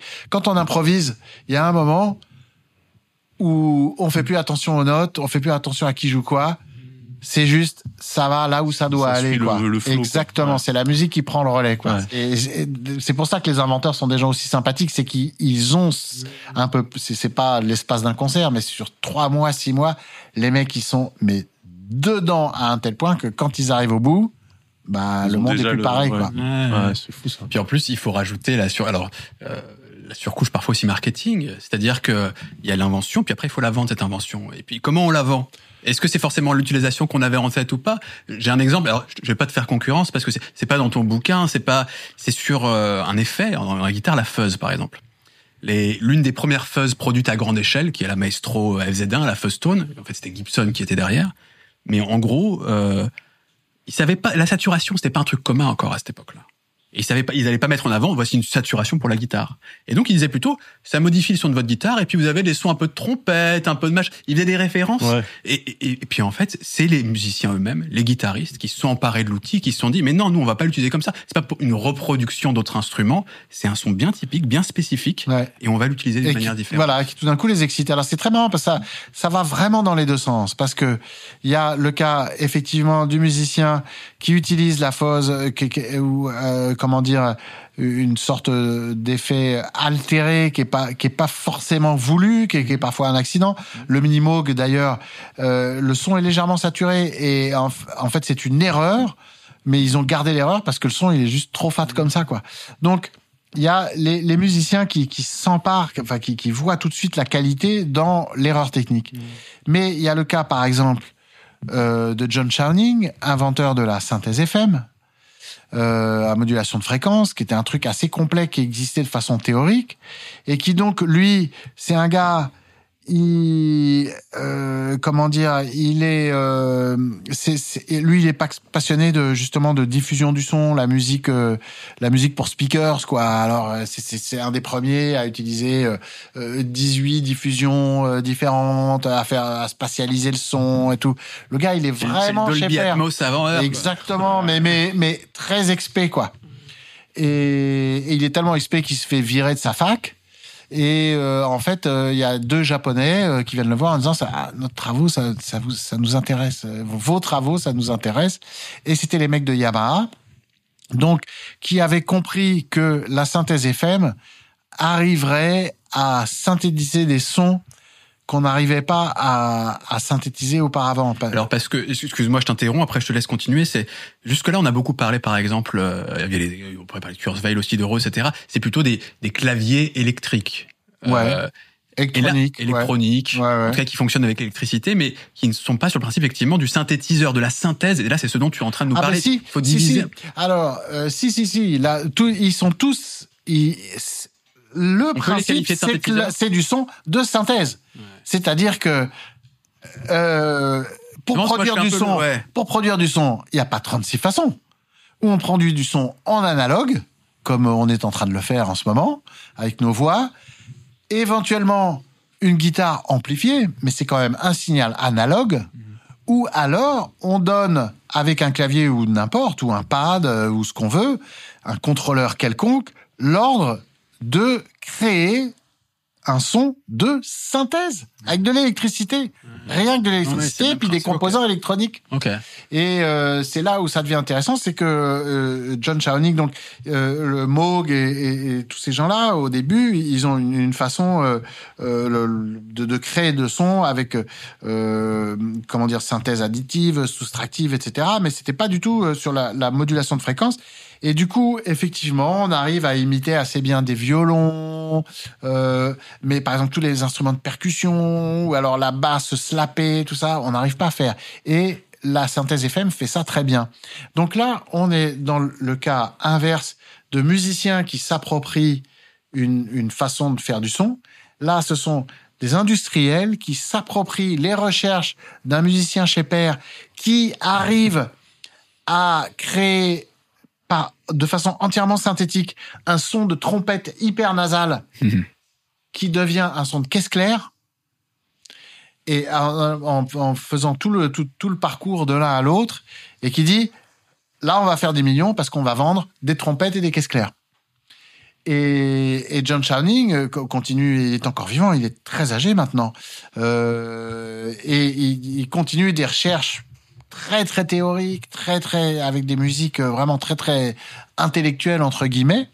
Mais il a été complètement euh, exploité aussi entre guillemets. Il a, euh, comment dire, il est revenu dans, son université dont on l'avait, dont on l'avait viré à coup de pompe. Il est revenu carrément avec la, la place de parking réservée euh, aux deans de, de l'université parce que tout le pognon qu'il a amené avec les royalties, parce que en plus, bien entendu, il y a toutes ces histoires de, de pognon. Quand on est chercheur de- d'université, C'est la fac qui récupère. euh, la fac qui récupère euh, le plus gros des, royalties. Donc euh, lui, lui, il a amené, euh, il, il a fait vivre tout le campus pendant, pendant quelques décennies. Donc en fait, ouais, par rapport à ce que nous on s'était dit hors antenne, tu sais, où on se disait que le, le Rhodes ou le, le Hammond justement, c'était pas exactement des synthés. En fait, si, tout à fait. À partir du moment où il y a Ouais. Du signal électrique Alors, qui passe, le Rhodes n'est pas un synthé, parce Ah. que justement, là, on est dans l'analogique. Le Rhodes, qu'est-ce qui se passe? Et c'est pour ça que c'est un instrument qui est aussi apprécié des pianistes, c'est parce qu'il reste, justement, tous les autres claviers reproduisent électroniquement le toucher d'un piano. Tandis que le Rose, c'est une touche qui aussi avec un marteau au bout et qui vient taper contre quelque chose. D'accord. Et donc ça, c'est vraiment analogique et c'est pour ça que c'est un instrument qui a vachement dynamique et très agréable à jouer. Ouais. En plus, il a un bounce qui est très différent du piano acoustique. Donc euh, c'est pour ça qu'il a et puis il est très solide. On peut faire Ouais. 20 fois le tour du monde avec, très facile à réparer. Et donc le principe est, est encore une fois extrêmement simple. C'est toujours les trucs très simples qui marchent le mieux. c'est euh, euh, il tape euh, comment dire, il tape sur une espèce de lamelle de métal. Mhm. Mais la lamelle de métal, en général, comme elle est très courte, euh, ça devrait faire un son très aigu. Et, et il a inventé le principe du diapason asymétrique. Hein, tu vois le, le diapason, c'est-à-dire Ouais. les, les deux branches, euh, puis on, on tape On les tape, deux ouais. voilà, et puis c'est ça qui crée la résonance. Sauf que il y a une branche qui est euh, qui est très fine, qui s'appelle une tine, et l'autre branche qui est très épaisse et qui est un résonateur. Donc avec le marteau, le petit le, le- la- le petit marteau en plastoc, paf, il vient taper la tine. Et la tine, elle, elle est reliée au résonateur, donc le tout résonne devant un électroaimant, la tine comme ça, même principe que le, le- la roue, La roue, euh, le phonique de l'orgamonde et que la corde de guitare devant le, le micro de guitare. Donc, euh, euh, c'est d'ailleurs ces petits micros de guitare et c'est pour ça qu'il s'est associé à Fender euh, Mhm. pour le, le- comment dire pour le- la fabrication. Et, euh, et à partir de là, ça devient un, un signal amplifié, euh, D'accord. Donc là, Donc c'est vraiment ouais. comme, la, comme une gratte électrique. Ok. De toute façon, il y a tellement d'histoires dans ton bouquin, etc. On pourrait, on pourrait faire un Ah, podcast de trois heures. Oh yeah Ouais. Alors d'accord. Mais il faut dire quand même que donc tu commences avec Edison dans le bouquin, ça se termine, euh, disons à peu, à peu près à l'arrivée du numérique. Tu termines vers le, Ah oui, le ah ouais, le- DX7, etc. Ah, alors, alors qui, non. qui est encore, qui est en- ouais, C'était avant même, le- ouais. Moi, il fallait que je me donne une limite. ouais. Euh, Tu traites comme du DX7 par exemple, qui est numérique lui, en l'occurrence. alors, c'est-à-dire, on est encore dans la synthèse de son. C'est-à-dire que le numérique peut être utilisé pour synthétiser le son ou pour l'échantillonner. Les deux arrivent à peu près en même temps. Euh, L'échantillonnage, après ça, ça part dans les sampleurs. Donc, euh, comme on l'a dit, ça peut se triguer en midi, tout ça, ça, ça se joue comme des instruments, mais ça ne reste que des, des, des sampleurs. Oui, où il y a des sampleurs très particuliers type Mélotron dont tu traites aussi d'ailleurs. Ah oui, alors ça, c'est pas, oui, ça, c'est les sampleurs analogues, quoi. Ouais, Il y a des cassettes. C'est- euh, C'est incroyable, mais ouais, euh, ouais. lisez le bouquin pour ça. Ah, yes. Et euh, se développe également la l'enregistrement analogue, euh, digital, pardon. Il faudrait dire numérique. L'enregistrement numérique, là, ça devient une, une avenue complètement complètement différente. Donc, euh, il faut pas mélanger le numérique, le numérique de l'enregistrement et le numérique, le numérique de la synthèse. Hmm. Donc, moi, je m'arrête au moment où le numérique de l'enregistrement et, et, euh, euh, rentre dans l'ordinateur. Et à partir de là, le son n'est plus que du 1 et du C'est 0. du zéro, c'est du binaire. Et donc, les effets sont émulés, etc. Et là, on est vraiment dans une logique, en fait, de transposition numérique de ce qui existait en analogue et de d'imitation. Et d'ailleurs, c'est ça qui est un peu déprimant, c'est que le- au tout début du numérique, il- en fait, bah, t'achetais euh, une console de mixage. Bon, enfin, d'un autre côté, ça se comprend. T'achetais une console de mixage avec les mêmes potards, les mêmes. Au contraire, plus ça ressemblait à de l'analogue, plus c'était voulu, quoi. Ouais. Donc euh, ça, c'est une autre. C'est à ce moment-là que, euh, bah, justement, la façon dont le son se traite en numérique une fois qu'il est enregistré, ça, c'est le chapitre d'après, c'est le bouquin. le travail in the box. C'est le bouquin d'après, Entre ton exactement. ordinateur. Donc tu, voilà, tu t'arrêtes aux ordinateurs, quoi. Exactement. Quand le son rentre dans l'ordi. Ouais. quoi. Ok. Ça va nous permettre de peut-être une dernière partie Ouais. de ce podcast. Peut-être aussi en mettant en parallèle les pratiques d'aujourd'hui, effectivement à travers l'ordinateur. Par exemple, je pense que parmi les grandes inventions dont tu traites, alors c'est plus la même époque, c'est plus comparable, mais je pense par exemple que l'autotune est un séisme euh, dans l'industrie musicale et que c'est peut-être une des inventions les plus marquantes de ces dernières décennies. Ouais. Euh, c'est marrant qu'on s'en euh, soit pas encore fatigué, mais bon. Ah bah, Ah ouais, alors, oui, bah, c'est-à-dire qu'à la base, c'était fait pour corriger les faussetés. oui, Il se trouve qu'en mettant tous les potards à fond, on crée un nouveau son. absolument. Mais c'est mais Donc c'est comme toutes les histoires exact- des inventions. C'est c'est exactement en- ça. C'est le détournement je qui pensais, je pensais à l'autotune tout à l'heure, effectivement, Bah oui. parce que finalement, c'est le, le, même, euh, le même Avec, travers euh, qui est utilisé. euh. Oui, avec un antécédent qui était le vocodeur Oui, aussi. ouais, j'y pensais. ouais. C'est les deux. euh, Il y a- y a Talkbox sont- aussi, il y a, beaucoup de gens qui confondent, qui confondent d'ailleurs autotune et vocodeur. Ouais, absolument. Ouais, ouais. Mais, mais tout ça pour en arriver à à la fois avoir un regard sur le passé, sur la, la, la façon dont on travaille aujourd'hui, et sur justement cette articulation entre l'artistique et le technologique. C'est-à-dire que jusque-là, on voit bien que les musiciens s'emparent des outils, en font quelque chose, et même les, les plus réacs d'entre nous diront ah mais oui mais c'était euh, c'était encore ouvert à l'époque là les musiciens faisaient ce qu'ils alors qu'aujourd'hui on va nous dire la technique c'est aliénant euh, on se repose trop sur la technique, sur les outils, tout est tout est trop facilité, tout est. Et on parlait on parlait de la quantise tout à l'heure. C'est Ah, exactement très- tu en- ça. Tu en parles Ah ouais. d'ailleurs un peu. Parce que dans, dans le livre, euh, donc la quantification, c'est vraiment quelque chose qui est euh, vu comme un miracle, alors qu'aujourd'hui, on essaie au maximum de s'en détacher pour rendre le truc un peu plus organique, justement. Exactement.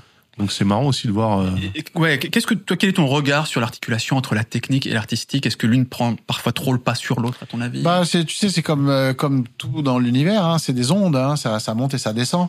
Euh, c'est c'est drôle parce que moi j'ai vraiment vécu l'analogue, le tout numérique des années 80, les reverbs en, en- en salle de bain euh, avec robinet en or, euh, le le sampling des années 90. euh, et à partir des années 2000, le début d'un aller-retour entre analogue et digital Ouais. et numérique, devrais-je dire. Et donc aujourd'hui, euh, tu enregistres avec des micros numériques, ça rentre dans ta console, des, des micros euh, euh, analogues, pardon, ça rentre dans ta console numérique. Puis tu vas traiter le signal avec un préamp un peu un peu fat analogue, et puis ça rentre, puis c'est con- on convertit, ça rentre, ça sort, ça rentre, ça sort. Donc on est vraiment dans un dans un échange Ouais. très fr- fructueux entre les deux mondes. Après ça, il y a toute une logique industrielle qui a fait que progressivement, dans les magasins de disques, de de- d'instruments de, musique, euh, parce qu'avant on trouvait pas, la- à l'époque du Minimoog, euh, bon, y a, je sais pas quoi, il devait s'en vendre, euh, je sais pas quoi, 20 ou 30 par an euh, à Paris, quoi. Dans les années 70, au début des années 70, c'était quand même un truc euh, très rare. Et, et c'est le premier vrai, le premier vrai synthé qu'on trouvait dans des magasins de musique, parce qu'auparavant, bah, on l'achetait par petits bouts, il fallait l'adresse du gars, puis il fallait attendre, et puis il finissait les soudures, et puis bon. Donc là, on n'imagine pas comment c'est récent le fait de pouvoir trouver des synthés dans un magasin de musique. Et donc progressivement euh, est apparu l'instrument euh, plug and play quoi. C'est-à-dire que on est dans le magasin, on branche le truc, on appuie sur le preset 1, oh, monstrueux. On preset 2, oh, monstrueux. Et preset 5, euh, on achète le, le bignou, Ouais. quoi. Et donc, il y a eu tout un effet de, de de- de- de- d'attirer le chaland qui fait que progressivement les synthés sont devenus des espèces de de- de- d'esclaves complets de, alors progressivement les gars ils se sont dit oui mais alors on va proposer cette option cette option puis cette option puis alors il y a des menus euh, qui ont, qui ont, qui ont Mhm. 20 épaisseurs de profondeur quoi il faut descendre toute une chaîne d'algorithmes pour aller trouver le truc et donc on est allé dans une sorte d'excès d'options, voilà, Ouais. c'est ça, où en fait on peut absolument tout faire avec tout, euh, qui a, à mon avis, occasionné le retour bah, des fans de modulaire, euh, du fait que Moog euh, ressorte euh, les petits, ces petits modules, et moi j'en ai un chez moi, et qu'est-ce que je kiffe à mettre l'électrique Mettre les jacks, hein, ouais. Et donc, euh, c'est, encore une fois, c'est, on se revient, en fait, euh, d'avoir trop de choix, en fait, ça, Ça tue le choix. Ça tue le choix. Ouais. Ce qui est une vérité aussi dans l'enregistrement numérique. Moi, le- le- mon premier album, la Time for Change, j'ai- j'ai mis un an et demi à, à le, à, à le pondre parce que, pouf, il y avait tellement, tellement, trop de choix. tellement de possibilités. Et que quand tu avais des bandes de 2 pouces qui coûtaient 500 dollars euh, la bande et que tu avais un quart d'heure d'enregistrement, bah, t'avais ouais. intérêt, voilà, tu faisais la bonne tout de suite, quoi. Ouais, Puis ouais. après, ça restait, quoi. Ou alors tu ré- réeffaçais tout, enfin bon, bref, il y avait une Il y avait des contraintes quand même. euh, Exactement. Ouais. Et à l'inverse, parce que pour équilibrer un peu le débat aussi, je, je comprends bien qu'on s'oriente vers un. C'est assez vrai d'ailleurs. Je suis d'accord que lorsqu'il y a trop de choix, lorsqu'il y a trop d'options dans une solution, effectivement, C'est ce que je t'avais dit. hein. ça, ça, compl- ça complique au niveau artistique. Ça, je suis d'accord. Ça mieux vaut- paralyse. un Mieux vaut avoir des ouais. limitations et Exactement. devoir se débrouiller La avec. Ça, contrainte. je suis d'accord. La contrainte, c'est contourner les, les C'est contraintes. marrant parce qu'on en parlait de ça aussi. Ouais, on en parlait ensemble, effectivement. Pourquoi moi je suis allergique au dos et je préfère euh, une MPC pour faire de la musique parce qu'il y a un workflow, parce que t'as pas comprends, 30 mais- milliards de Mais en l'occurrence, plugins. c'est trop limité, le MPC. Non, je- non, mais et- et je- ce, que, ce que je veux dire, euh, là où je veux aller, c'est que oui, effectivement, parfois, trop, c'est trop. Mais pour autant, sur les synthétiseurs, par exemple, est-ce que le fait de pouvoir se concentrer sur des presets pour tout de suite aller vers l'artistique, tout de suite vers la composition, tout de suite vers l'arrangement, c'est pas un atout aussi, plutôt que de devoir s'emmerder à absolument euh, créer son son Non, mais les etc. presets, Ah, les, moi, je dis les pas que l'un est bien. meilleur que l'autre. Hein. Ouais, Euh, non, ce mais- que je dis, c'est que c'est, c'est, ça, ça marche par, euh, par vague, Ouais. quoi. Euh, C'est vrai qu'on arrive du coup à des, c'était quoi euh, Machine and the Queen, Christine and the Queen, ouais. euh, qui, qui avait repris carrément euh, un- une démo de, de- d'Ableton, quoi. Et qu'on a fait un tube, qui a juste posé sa petite mélodie, mélodie Mhm. dessus, puis bon, bah, hey, j'ai le droit, c'est libre de droit. Et Usher aussi avait fait ça avec des boucles Apple Loops et. euh, Voilà, exactement. ouais. Donc euh, après ça, moi je me souviens très bien de mon indignation au début des années 80 à New York de voir des des espèces de bons à rien de disques jockeys quoi qui, qui engrangeaient la maille euh, tu vois en faisant tu vois qui savaient pas ce que c'était qu'un dos qu'une mesure en 4-4 mais qui avaient un espèce d'instinct du truc Ouais. fabuleux qui, qui fait que bah bien entendu c'est un art d'être DJ Ouais. mais à l'époque j'étais là genre mais c'est qui ces mecs qui tuent le métier quoi bah ouais Ouais, bah ouais, ouais, ça s'entend. Hein. Eh oui. Bien sûr. ah c'est un métier de passer des disques ah ouais d'accord et en plus tu, tu fais plus que, que, que quand tu joues le piano tu vois euh, le mec, bref donc euh, non toute, toute euh, modernisation euh, vient au détriment effectivement d'une d'une culture euh, ancienne. Bon, ce qui est sympa aujourd'hui, moi, moi, ce que je trouve vraiment sympa aujourd'hui, c'est qu'il y a une telle démocratisation dans le l'utilisation de la musique avec des trucs euh, craqués à deux balles euh, que effectivement euh, n'importe quelle subjectivité euh, créative peut s'exprimer et ça donne ça donne une très très grande diversité de choses. Alors il y a des, il y a, des inventions plus ou moins réussies, mais mais justement il y a, il y a une espèce de de morcellement, d'éparpillement de la, la pensée créative qui je trouve est vachement appétissant, qui est encore une fois peut-être décourageante et c'est pour ça qu'on trouve peut-être moins de directeurs artistiques dans les dans les labels ou dans ceux qui restent. euh, Est-ce qu'après, je suis d'accord avec toi, mais il faut distinguer aussi euh, les gens qui font de la musique pour éventuellement en vivre et la mettre à disposition des autres, puis ceux qui font de la musique à la maison. Et ce qui est quand même l'essentiel des gens qui font de la musique. Et en l'occurrence, pour ces gens-là, euh, d'avoir cette facilité d'accès, c'est- c'est c'est incroyable que d'un point de vue loisir, épanouissement personnel, on puisse mettre clair. à disposition de bien presque sûr, tout le monde. sans avoir à se taper les les, et, et- et qui puisse se faire les 50 plaisir solfèges et tout ça. du bien, etc. Et, et pour moi, ce, ce, dans, le- dans l'équilibre, là, dans la balance, euh, c'est- ça, ça emporte tout. Par rapport, oui, effectivement, il y a trop de disques qui sortent aujourd'hui, par exemple. Oui, c'est difficile. Quand t'es Des musicien, disques, dans la, dans la tu parles de disques, c'est Oui. c'est déjà Oui. tu vois, trop de morceaux. Exactement, il y, a, il y a trop de bordel sur YouTube. En fait, Et évidemment, et c'est difficile pour les artistes qui souhaitent en, en bouffer euh, parce que t'es noyé dans tout ça, c'est compliqué. Mais en parallèle, que chacun puisse s'épanouir en faisant de la absolument, musique, c'est magnifique. C'est magnifique. Après ça, moi, je demande à voir ce que ça, parce que tout ça est impliqué, imbriqué, bien sûr. Il y a, le- il y a, il y a la créativité, mais il y a le business aussi. Bon, quand on voit les, les revenus générés par la diffusion numérique, euh, c'est, c'est-à-dire que euh, on va bientôt plus pouvoir enregistrer de la musique en studio, c'est-à-dire que tout, tout, tout va se faire gratos, c'est-à-dire dans l'ordi avec les, les, les, les micros, etc. Donc tout, tout, il y aura plus comme ça qu'on va pouvoir faire de la musique, mais quand même des disques de musique classique, des disques de jazz acoustique, des trucs un peu, un peu voilà. de. Mais ça, ça, ça, ça va plus être possible. Euh, ah toi, tu- c'est vraiment. bah, euh, tu peux plus, tu, en tu peux plus vendre plus les disques pour amortir. C'est de plus en plus Ouais. difficile, mais Mais en fait, c'est le mode. Ouais, le modèle économique change. Exactement, mais il y mais a d'autres sources de revenus. sources de il faut revenus que la façon de fabriquer la musique soit gratuite Mhm. aussi, puisqu'elle est puisqu'elle est quasiment gratuite à disposition. Sur Spotify, t'es t'es 10 Ouais. balles d'abonnement, il y a 40 centimes qui vont aux artistes. Ouais. Tout le reste, c'est pour le c'est pour le reste. Pour l'intermédiaire. ouais. Voilà. Et le- le contenu, le vrai le vrai truc, le vrai truc qui est vendu, en fait, il vaut 40 centimes sur 10 euros. Ouais. Après, on pourrait dire aussi que le vrai truc qui est vendu, c'est la prestation live, par exemple, que c'est un art vivant aussi. Et là, par contre, il y a aussi possibilité de faire un peu d'argent. Un Ouais. peu. Bah, Oui, c'est-à-dire que maintenant le modèle économique fait que les musiciens doivent défendre leur. euh, Ah bah c'est Leur c'est- musique, euh, c'est- sur C'est scène. devenu une des. On peut plus être musicien de studio en fait. Eh oui, mais enfin, défendre sur scène. euh, comment tu fais des, comment tu défends sur scène? Bah, c'est un programmateur qui te programme. un tourneur c'est Et et comment, et bien comment ton programmateur il te Bien choisit sûr. Eh ben, en fonction des sorties. Complètement. Pourquoi? Ouais, Parce ouais. que il y a un journaliste qui a dit ouais le dernier disque de machin, etc. Enfin bref, tout ça, ça, ça, Ouais, ça, c'est se mord la queue Ouais. et, et ça fait une espèce de, de microcosme qui est un peu sous perfusion de nos jours. Mhm. Et, Ça, C'est la et- précarité, ça c'est certain. Ah ouais ouais. Et puis l'économie numérique va, va va vraiment complètement redéfinir la façon dont. dont Mais on- mais l'économie numérique peut créer aussi des opportunités et, et de la ressource financière. Le problème c'est que ça va pas dans ce sens-là, mais potentiellement c'est une l'argent échelle de masse. L'argent est généré. Elle est- Il y, a- du fric. Oui, mais la seule chose qui, qui me gêne dans ce, dans ce système, c'est qu'en fait, euh, tu as quelques gros vendeurs, mais justement, cette diversité dont on parlait, elle n'est pas viable économiquement. Euh, donc, elle existe toujours dans la créativité des, des musiciens du, du samedi après-midi et dimanche matin réunis, ce qui fait des trucs d'excellente qualité.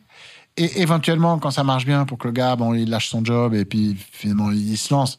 Mais pour combien de temps? Mhm. Ceci dit, c'était pas mieux avant. Hein, euh, le- le- Ouais. Comment dire, la, la- la longévité des pas de artistes carrière. euh, en moyenne, elle ouais. est très courte. Ouais. Euh, c'est les grands, grands qui, qui, qui durent toute la vie, quoi. Mais je trouve que le numérique accentue cet effet de ciseau Ça, entre les, les trucs qui marchent très très bien et qui ramassent plein de pognon et les trucs qui marchent pas du tout et qui ramassent rien. Ça, c'est vrai. Mais c'est un, truc, on a, on a fait un épisode là-dessus avec euh, Sofiane Fanen, qui, est, euh, qui maîtrise assez bien ces sujets. Euh, et justement, lui, il voyait aussi comme. euh, alors, c'est le premier à pointer du doigt les problématiques euh, de différence de traitement, etc., du fait qu'il y a du pognon qui est créé, mais qu'il est absolument pas ensuite distribué et de manière équitable, etc.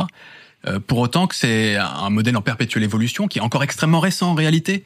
Euh, alors il faut pas uniquement faire confiance aux acteurs de ce milieu-là pour se dire ils, ils vont être pour plus de justice, mais en Ah tout non, cas, en tout cas, ça, ça, il y a un potentiel, une capacité aussi à répartir plus d'argent, et en tout cas, euh, c'est une industrie qui peut qui peut générer de l'argent et, Oui. et permettre à des gens d'en vivre. Mais qui nécessite une régulation. Ah ça, je suis d'accord. mais une régulation qui ne va pas provenir des acteurs euh, des, acteurs de, de, de, de l'univers de la consommation quoi parce qu'effectivement euh, ça tire ça tire tout vers le bas quoi Mhm.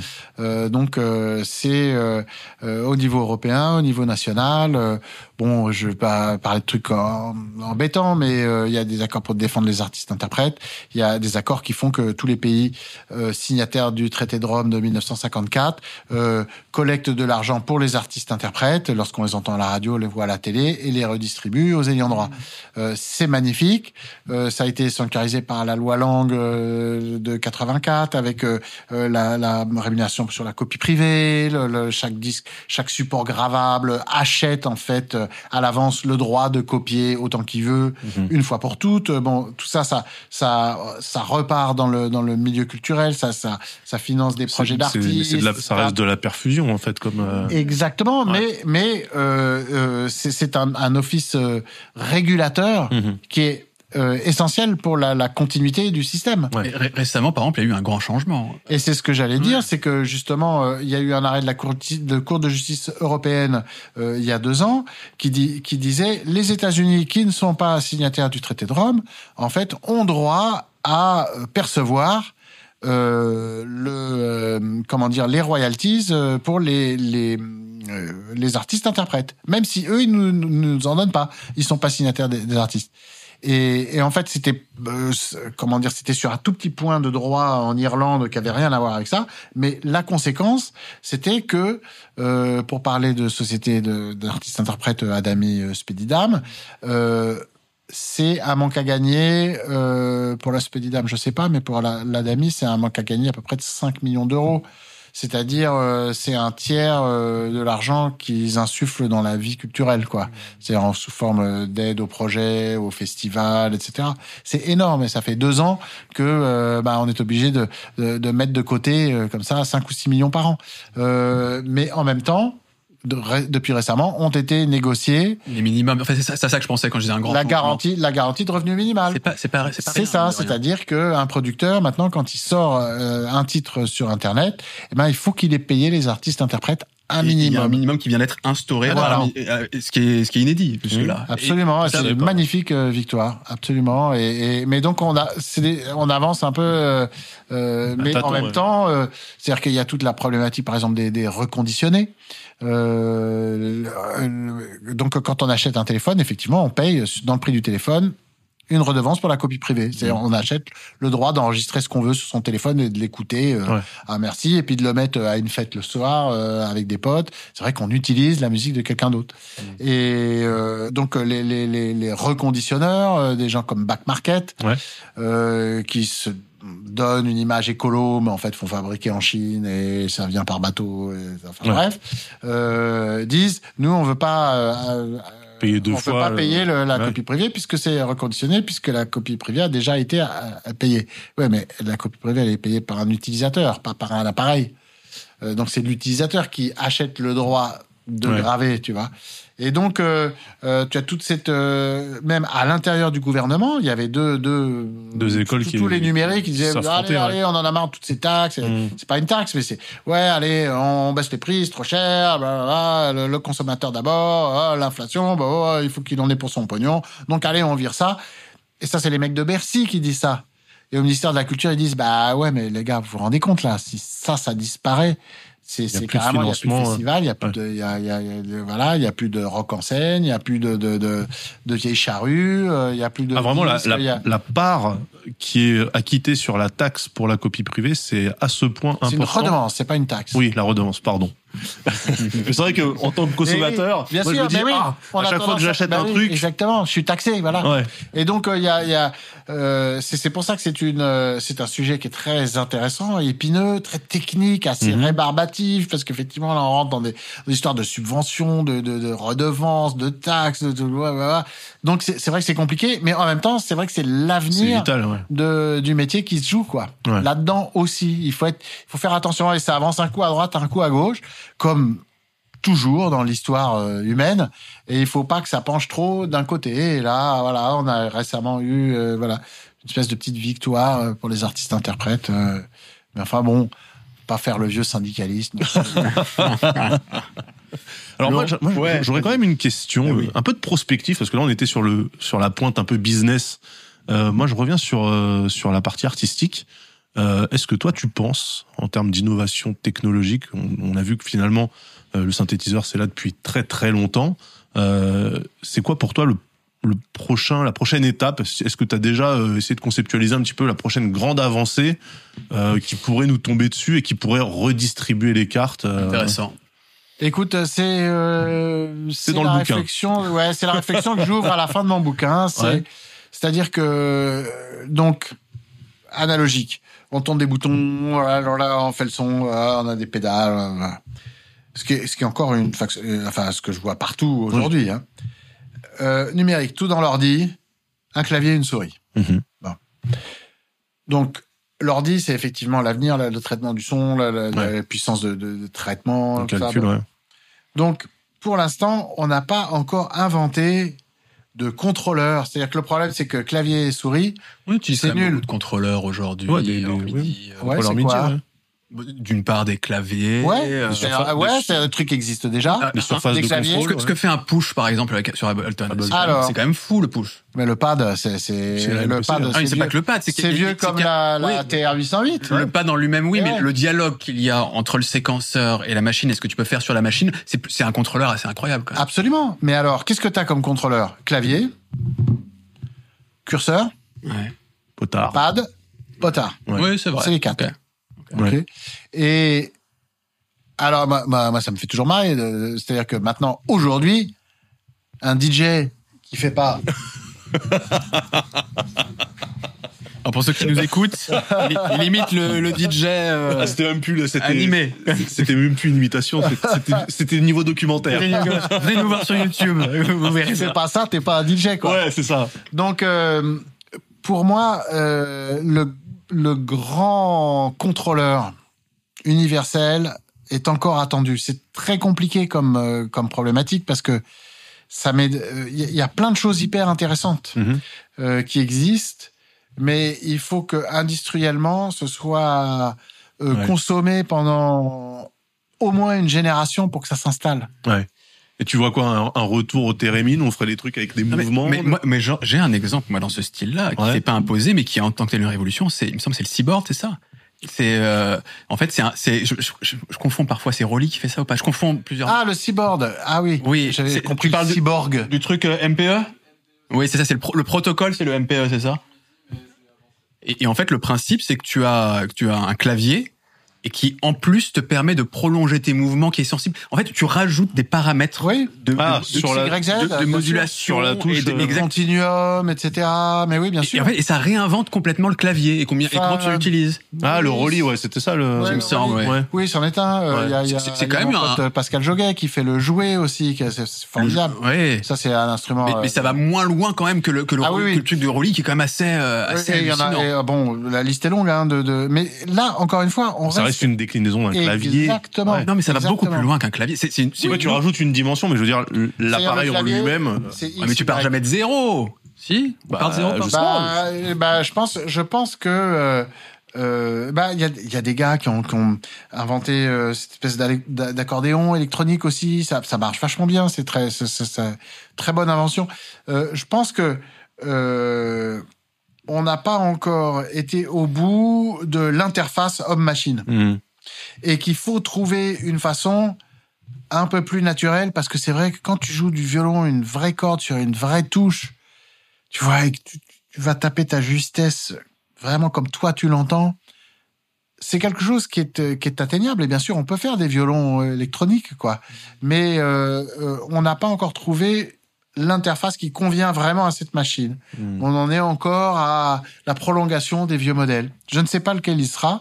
Et le truc, c'est qu'il faut que le gars qui en joue, il en joue pendant 20 ans et qu'il ait ses affiches dans la chambre des mômes de la génération d'après. Pour disent, inspirer. euh, Moi, je veux faire comme ça. Et là, Exactement. on est parti, quoi. Ouais. Dernière question. Tu parlais des presets en disant qu'à un moment donné, on s'était perdu dans des presets à l'infini avec des, Ouais. des menus, des sous-menus, etc. Mais moi, dans le même temps, j'ai l'impression qu'il y a quand même une uniformisation du son où tout le monde utilise la même 808, tout le monde utilise les mêmes kits de plugins de, tu vois, de, de FL Studio ou, euh, ou d'Ableton. C'est Et des modes.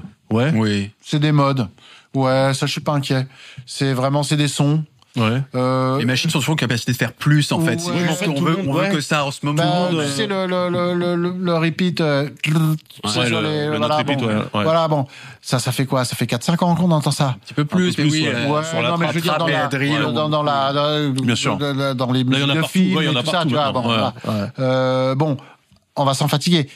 J'aimerais bien qu'on se fatigue de l'autotune, parce que, euh, tu vois, là, Il aime ça pas, hein, il aime pas c'est- c'est c'est fun, mais enfin bon, il y a, Ouais. il y a un moment, il faut passer à autre chose, quoi. Oui, moi, je suis d'accord. Euh, mais, mais pour ça, je suis pas inquiet. C'est Ouais. c'est- c'est des modes, c'est des modes. Pour toi, c'est des, passent. no- c'est des modes. La euh, TR 808, euh, bah, bah, le retour à la 808, ouais, parce qu'à Oui, un moment sûr. donné, ça avait disparu, et puis d'un Oui, seul coup, tout puis le monde- 808, tout le monde trouve ça formidable. Est, on Puis- commence à s'en Puis fatiguer. quand on, voilà, quand on l'aura bien entendu, tu sais, le amen, le break amen, moi, je, je, je, je l'entends remis au goût du jour.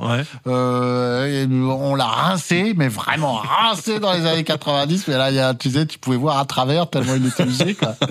Et bah, ça revient, et Ça puis ça repartira. Et puis, oh, c'est un vieil amen et tout. Ah non, tu vas pas jouer cette, ce truc. Oh, la 808, tu vois, la, la Neo 808, on l'a trop entendu. Non, c'est des modes. C'est des modes. Ça passe. Je suis d'accord. Non, c'est bien. Formidable message d'espoir. Ouais. la mode, la mode, ça continue toujours. J'ai une copine qui m'a dit, mais oui, bien sûr, regarde les chaussures. Et là, j'ai compris, quoi. C'est-à-dire, la chaussure, la mode de la chaussure est une mode inépuisable. Et pourtant, c'est une fonction qui est vraiment toute simple. Ouais. C'est protéger des cailloux et des épines par terre, quoi. Ouais. Et, et, et on arrive encore à, Ah, à décliner le sujet, des tu trucs, vois, ouais. et, et avec des trucs complètement has-been et des trucs Ouais. hyper branchants, alors qu'on est vraiment sur la même fonctionnalité Depuis de toujours. base, Ouais. quoi. Donc ça va, il y a de l'espoir. C'est ça qui est beau aussi, c'est la- l'inventivité, la richesse, le mélange machin. Mais ouais, Ouais. Est-ce que, pour terminer, tu, on, on se ferait pas une dernière petite anecdote, un personnage dont on n'a pas parlé, ou, ou un élément de sa vie, toi, qui te, que tu trouves génial, ou euh, un personnage qui t'a marqué, ou une machine? Moi, il y a un gars qui m'éclate, c'est Raymond Scott. Raymond Scott, c'est un inventeur euh, très peu connu qui a été, comme Térémine, d'une très grande influence sur le travail de Moog. Mais Moog, il a connu Raymond Scott, il a bossé pour lui, il a réparé des machines à lui. Raymond Scott est le premier à inventer, et là encore, encore une fois, on a du mal à imaginer que ça n'a pas existé depuis la, la nuit des temps. Il a inventé la boucle. La boucle et pas et pas l'échantillon la boucle c'est-à-dire des une une sorte de comme un comme une aiguille d'horloge qui tourne et au lieu de, de chaque heure il y a un capteur optique qui lorsque la le, le, le, bras de l'horloge passe devant joue une note et donc, tu as tes 12 capteurs avec ton truc qui tourne et tu définis chaque note. Voilà. Et tu fais juste tourner l'horloge, quoi. Et ça Ça fait. tourne à l'infini. du petit, petit, petit, petit, petit, petit, petit, petit, petit, 1, 2, 3, 4, 5, 6, 7, 8, 9, 10, 11, 12, 1, 2, 3, 4, 5, 6, 7, 1, 2, 3, 4, 5, Parce qu'arpégiator, un truc Mais ça comme peut, c'est un Et là, et là, c'est le début de la musique répétitive, quoi. Et le, début de la boucle qui rentre dans la tête des gens. Avant, ça n'existait pas. Il fallait la faire soi-même. Ben oui, Ouais. et encore, au bout, que- Ouais, si tu la faisais toi, en avait marre, euh, tout de suite, et ouais, ah, c'est chiant ton truc, c'est toujours la même chose. Quoi. Dans la musique classique, l'ostinato, c'est un peu ce principe quand même, non de- Ça change toujours. Ouais. Ça change toujours. Après ça, t'as tout. C'est-à-dire, ça s'est greffé en même temps sur toutes les musiques des autres coins du, du globe, qui sont des musiques de trance, effectivement répétitives, avec un petit peu de, de, de variation, mais où effectivement, euh, c'est clair qu'en musique africaine ou euh, mais en musique indienne, par exemple, la variation est de rigueur, quoi. Mais t'as quand même cette histoire de, de répétition, mais justement en musique occidentale, ça ne se répétait jamais ou juste suffisant pour que la mélodie te reste en tête, mais, mais certainement pas l'idée de boucle. Et Raymond Scott, lui, il est un des premiers à tomber dans la boucle et à l'imposer dans la tête des gens. Et puis maintenant, mais On fait que ça. tout, tout n'est que boucle, quoi. Passionnant. Raymond Scott. Pour les, pour plein d'autres histoires, dans les fous du son de Laurent de Wild. je fais bien la promo, hein. Ouais, franchement bien, hein. c'est de mieux en mieux. À chaque fois que tu montrais le livre, là, on, on progresse. hein. Bon, merci beaucoup, euh, Ouais. Laurent, d'être venu nous. Yeah, C'était super cool. C'était très Content de intéressant. creuser dans le poste. Où est-ce qu'on peut retrouver ton travail? Qu'est-ce que, est-ce que ce soit sur Internet, ailleurs, qu'est-ce que tu conseilles pour te découvrir un peu plus euh, Bah, achetez mon bouquin, allez sur mon site laurentdeville.com. Euh, mon fils m'a dit, papa, tu te prends pas compte, mais il est tellement has-been ton site, donc je suis en train de. C'est vrai qu'il doit avoir un Insta, un truc comme ça. Mais non, mais ça va revenir. J'ai un Ah, Insta, ouais, j'ai un Ça va Insta, ça va LDW officiel, allez sur euh, mon, mon Facebook, euh, ouais, il se passe, il se passe plein de trucs. Et puis, euh, en principe, d'ici la fin de l'année, là, nouveau site. À mon avis, un peu moins sympa. Celui, Je l'avais designé, mais c'est à peine 7 ou 8 ans. C'était l'intérieur d'un piano avec des fusées qui sortaient, puis des, des- puis des motos qui faisaient des galipettes et tout ça. Mais là, c'est plus du tout au goût du jour. Il faut être Peut-être que ça va revenir. Tu devrais, tu devrais le garder. Voilà, exactement. Ouais, ouais, ouais. et attendre Ouais, la boucle. T'as raison. Et puis sinon, bah, on te retrouve, euh, tu tournes régulièrement pour faire de la musique, des concerts. Absolument. Sur, sur Radio Classique, tu reviens à la rentrée aussi, ton émission tous les soirs. Du jazz euh, de 19 à 20 heures, on the wild side, du lundi au vendredi. Parfait. Daz, merci aussi d'être venu. Bah, toujours un plaisir. toujours un plaisir. fidèle au poste. Qu'est-ce que, euh, où est-ce qu'on te retrouve?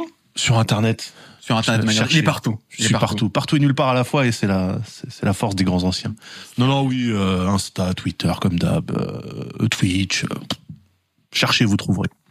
Et puis, bah, moi, pareil, un peu partout. En podcast, si vous, si vous regardez les vidéos sur YouTube, n'hésitez pas, on, on sait que c'est long. N'hésitez pas à le mettre en podcast sur vos transports, tu vois, sur les Ouais. trajets, etc.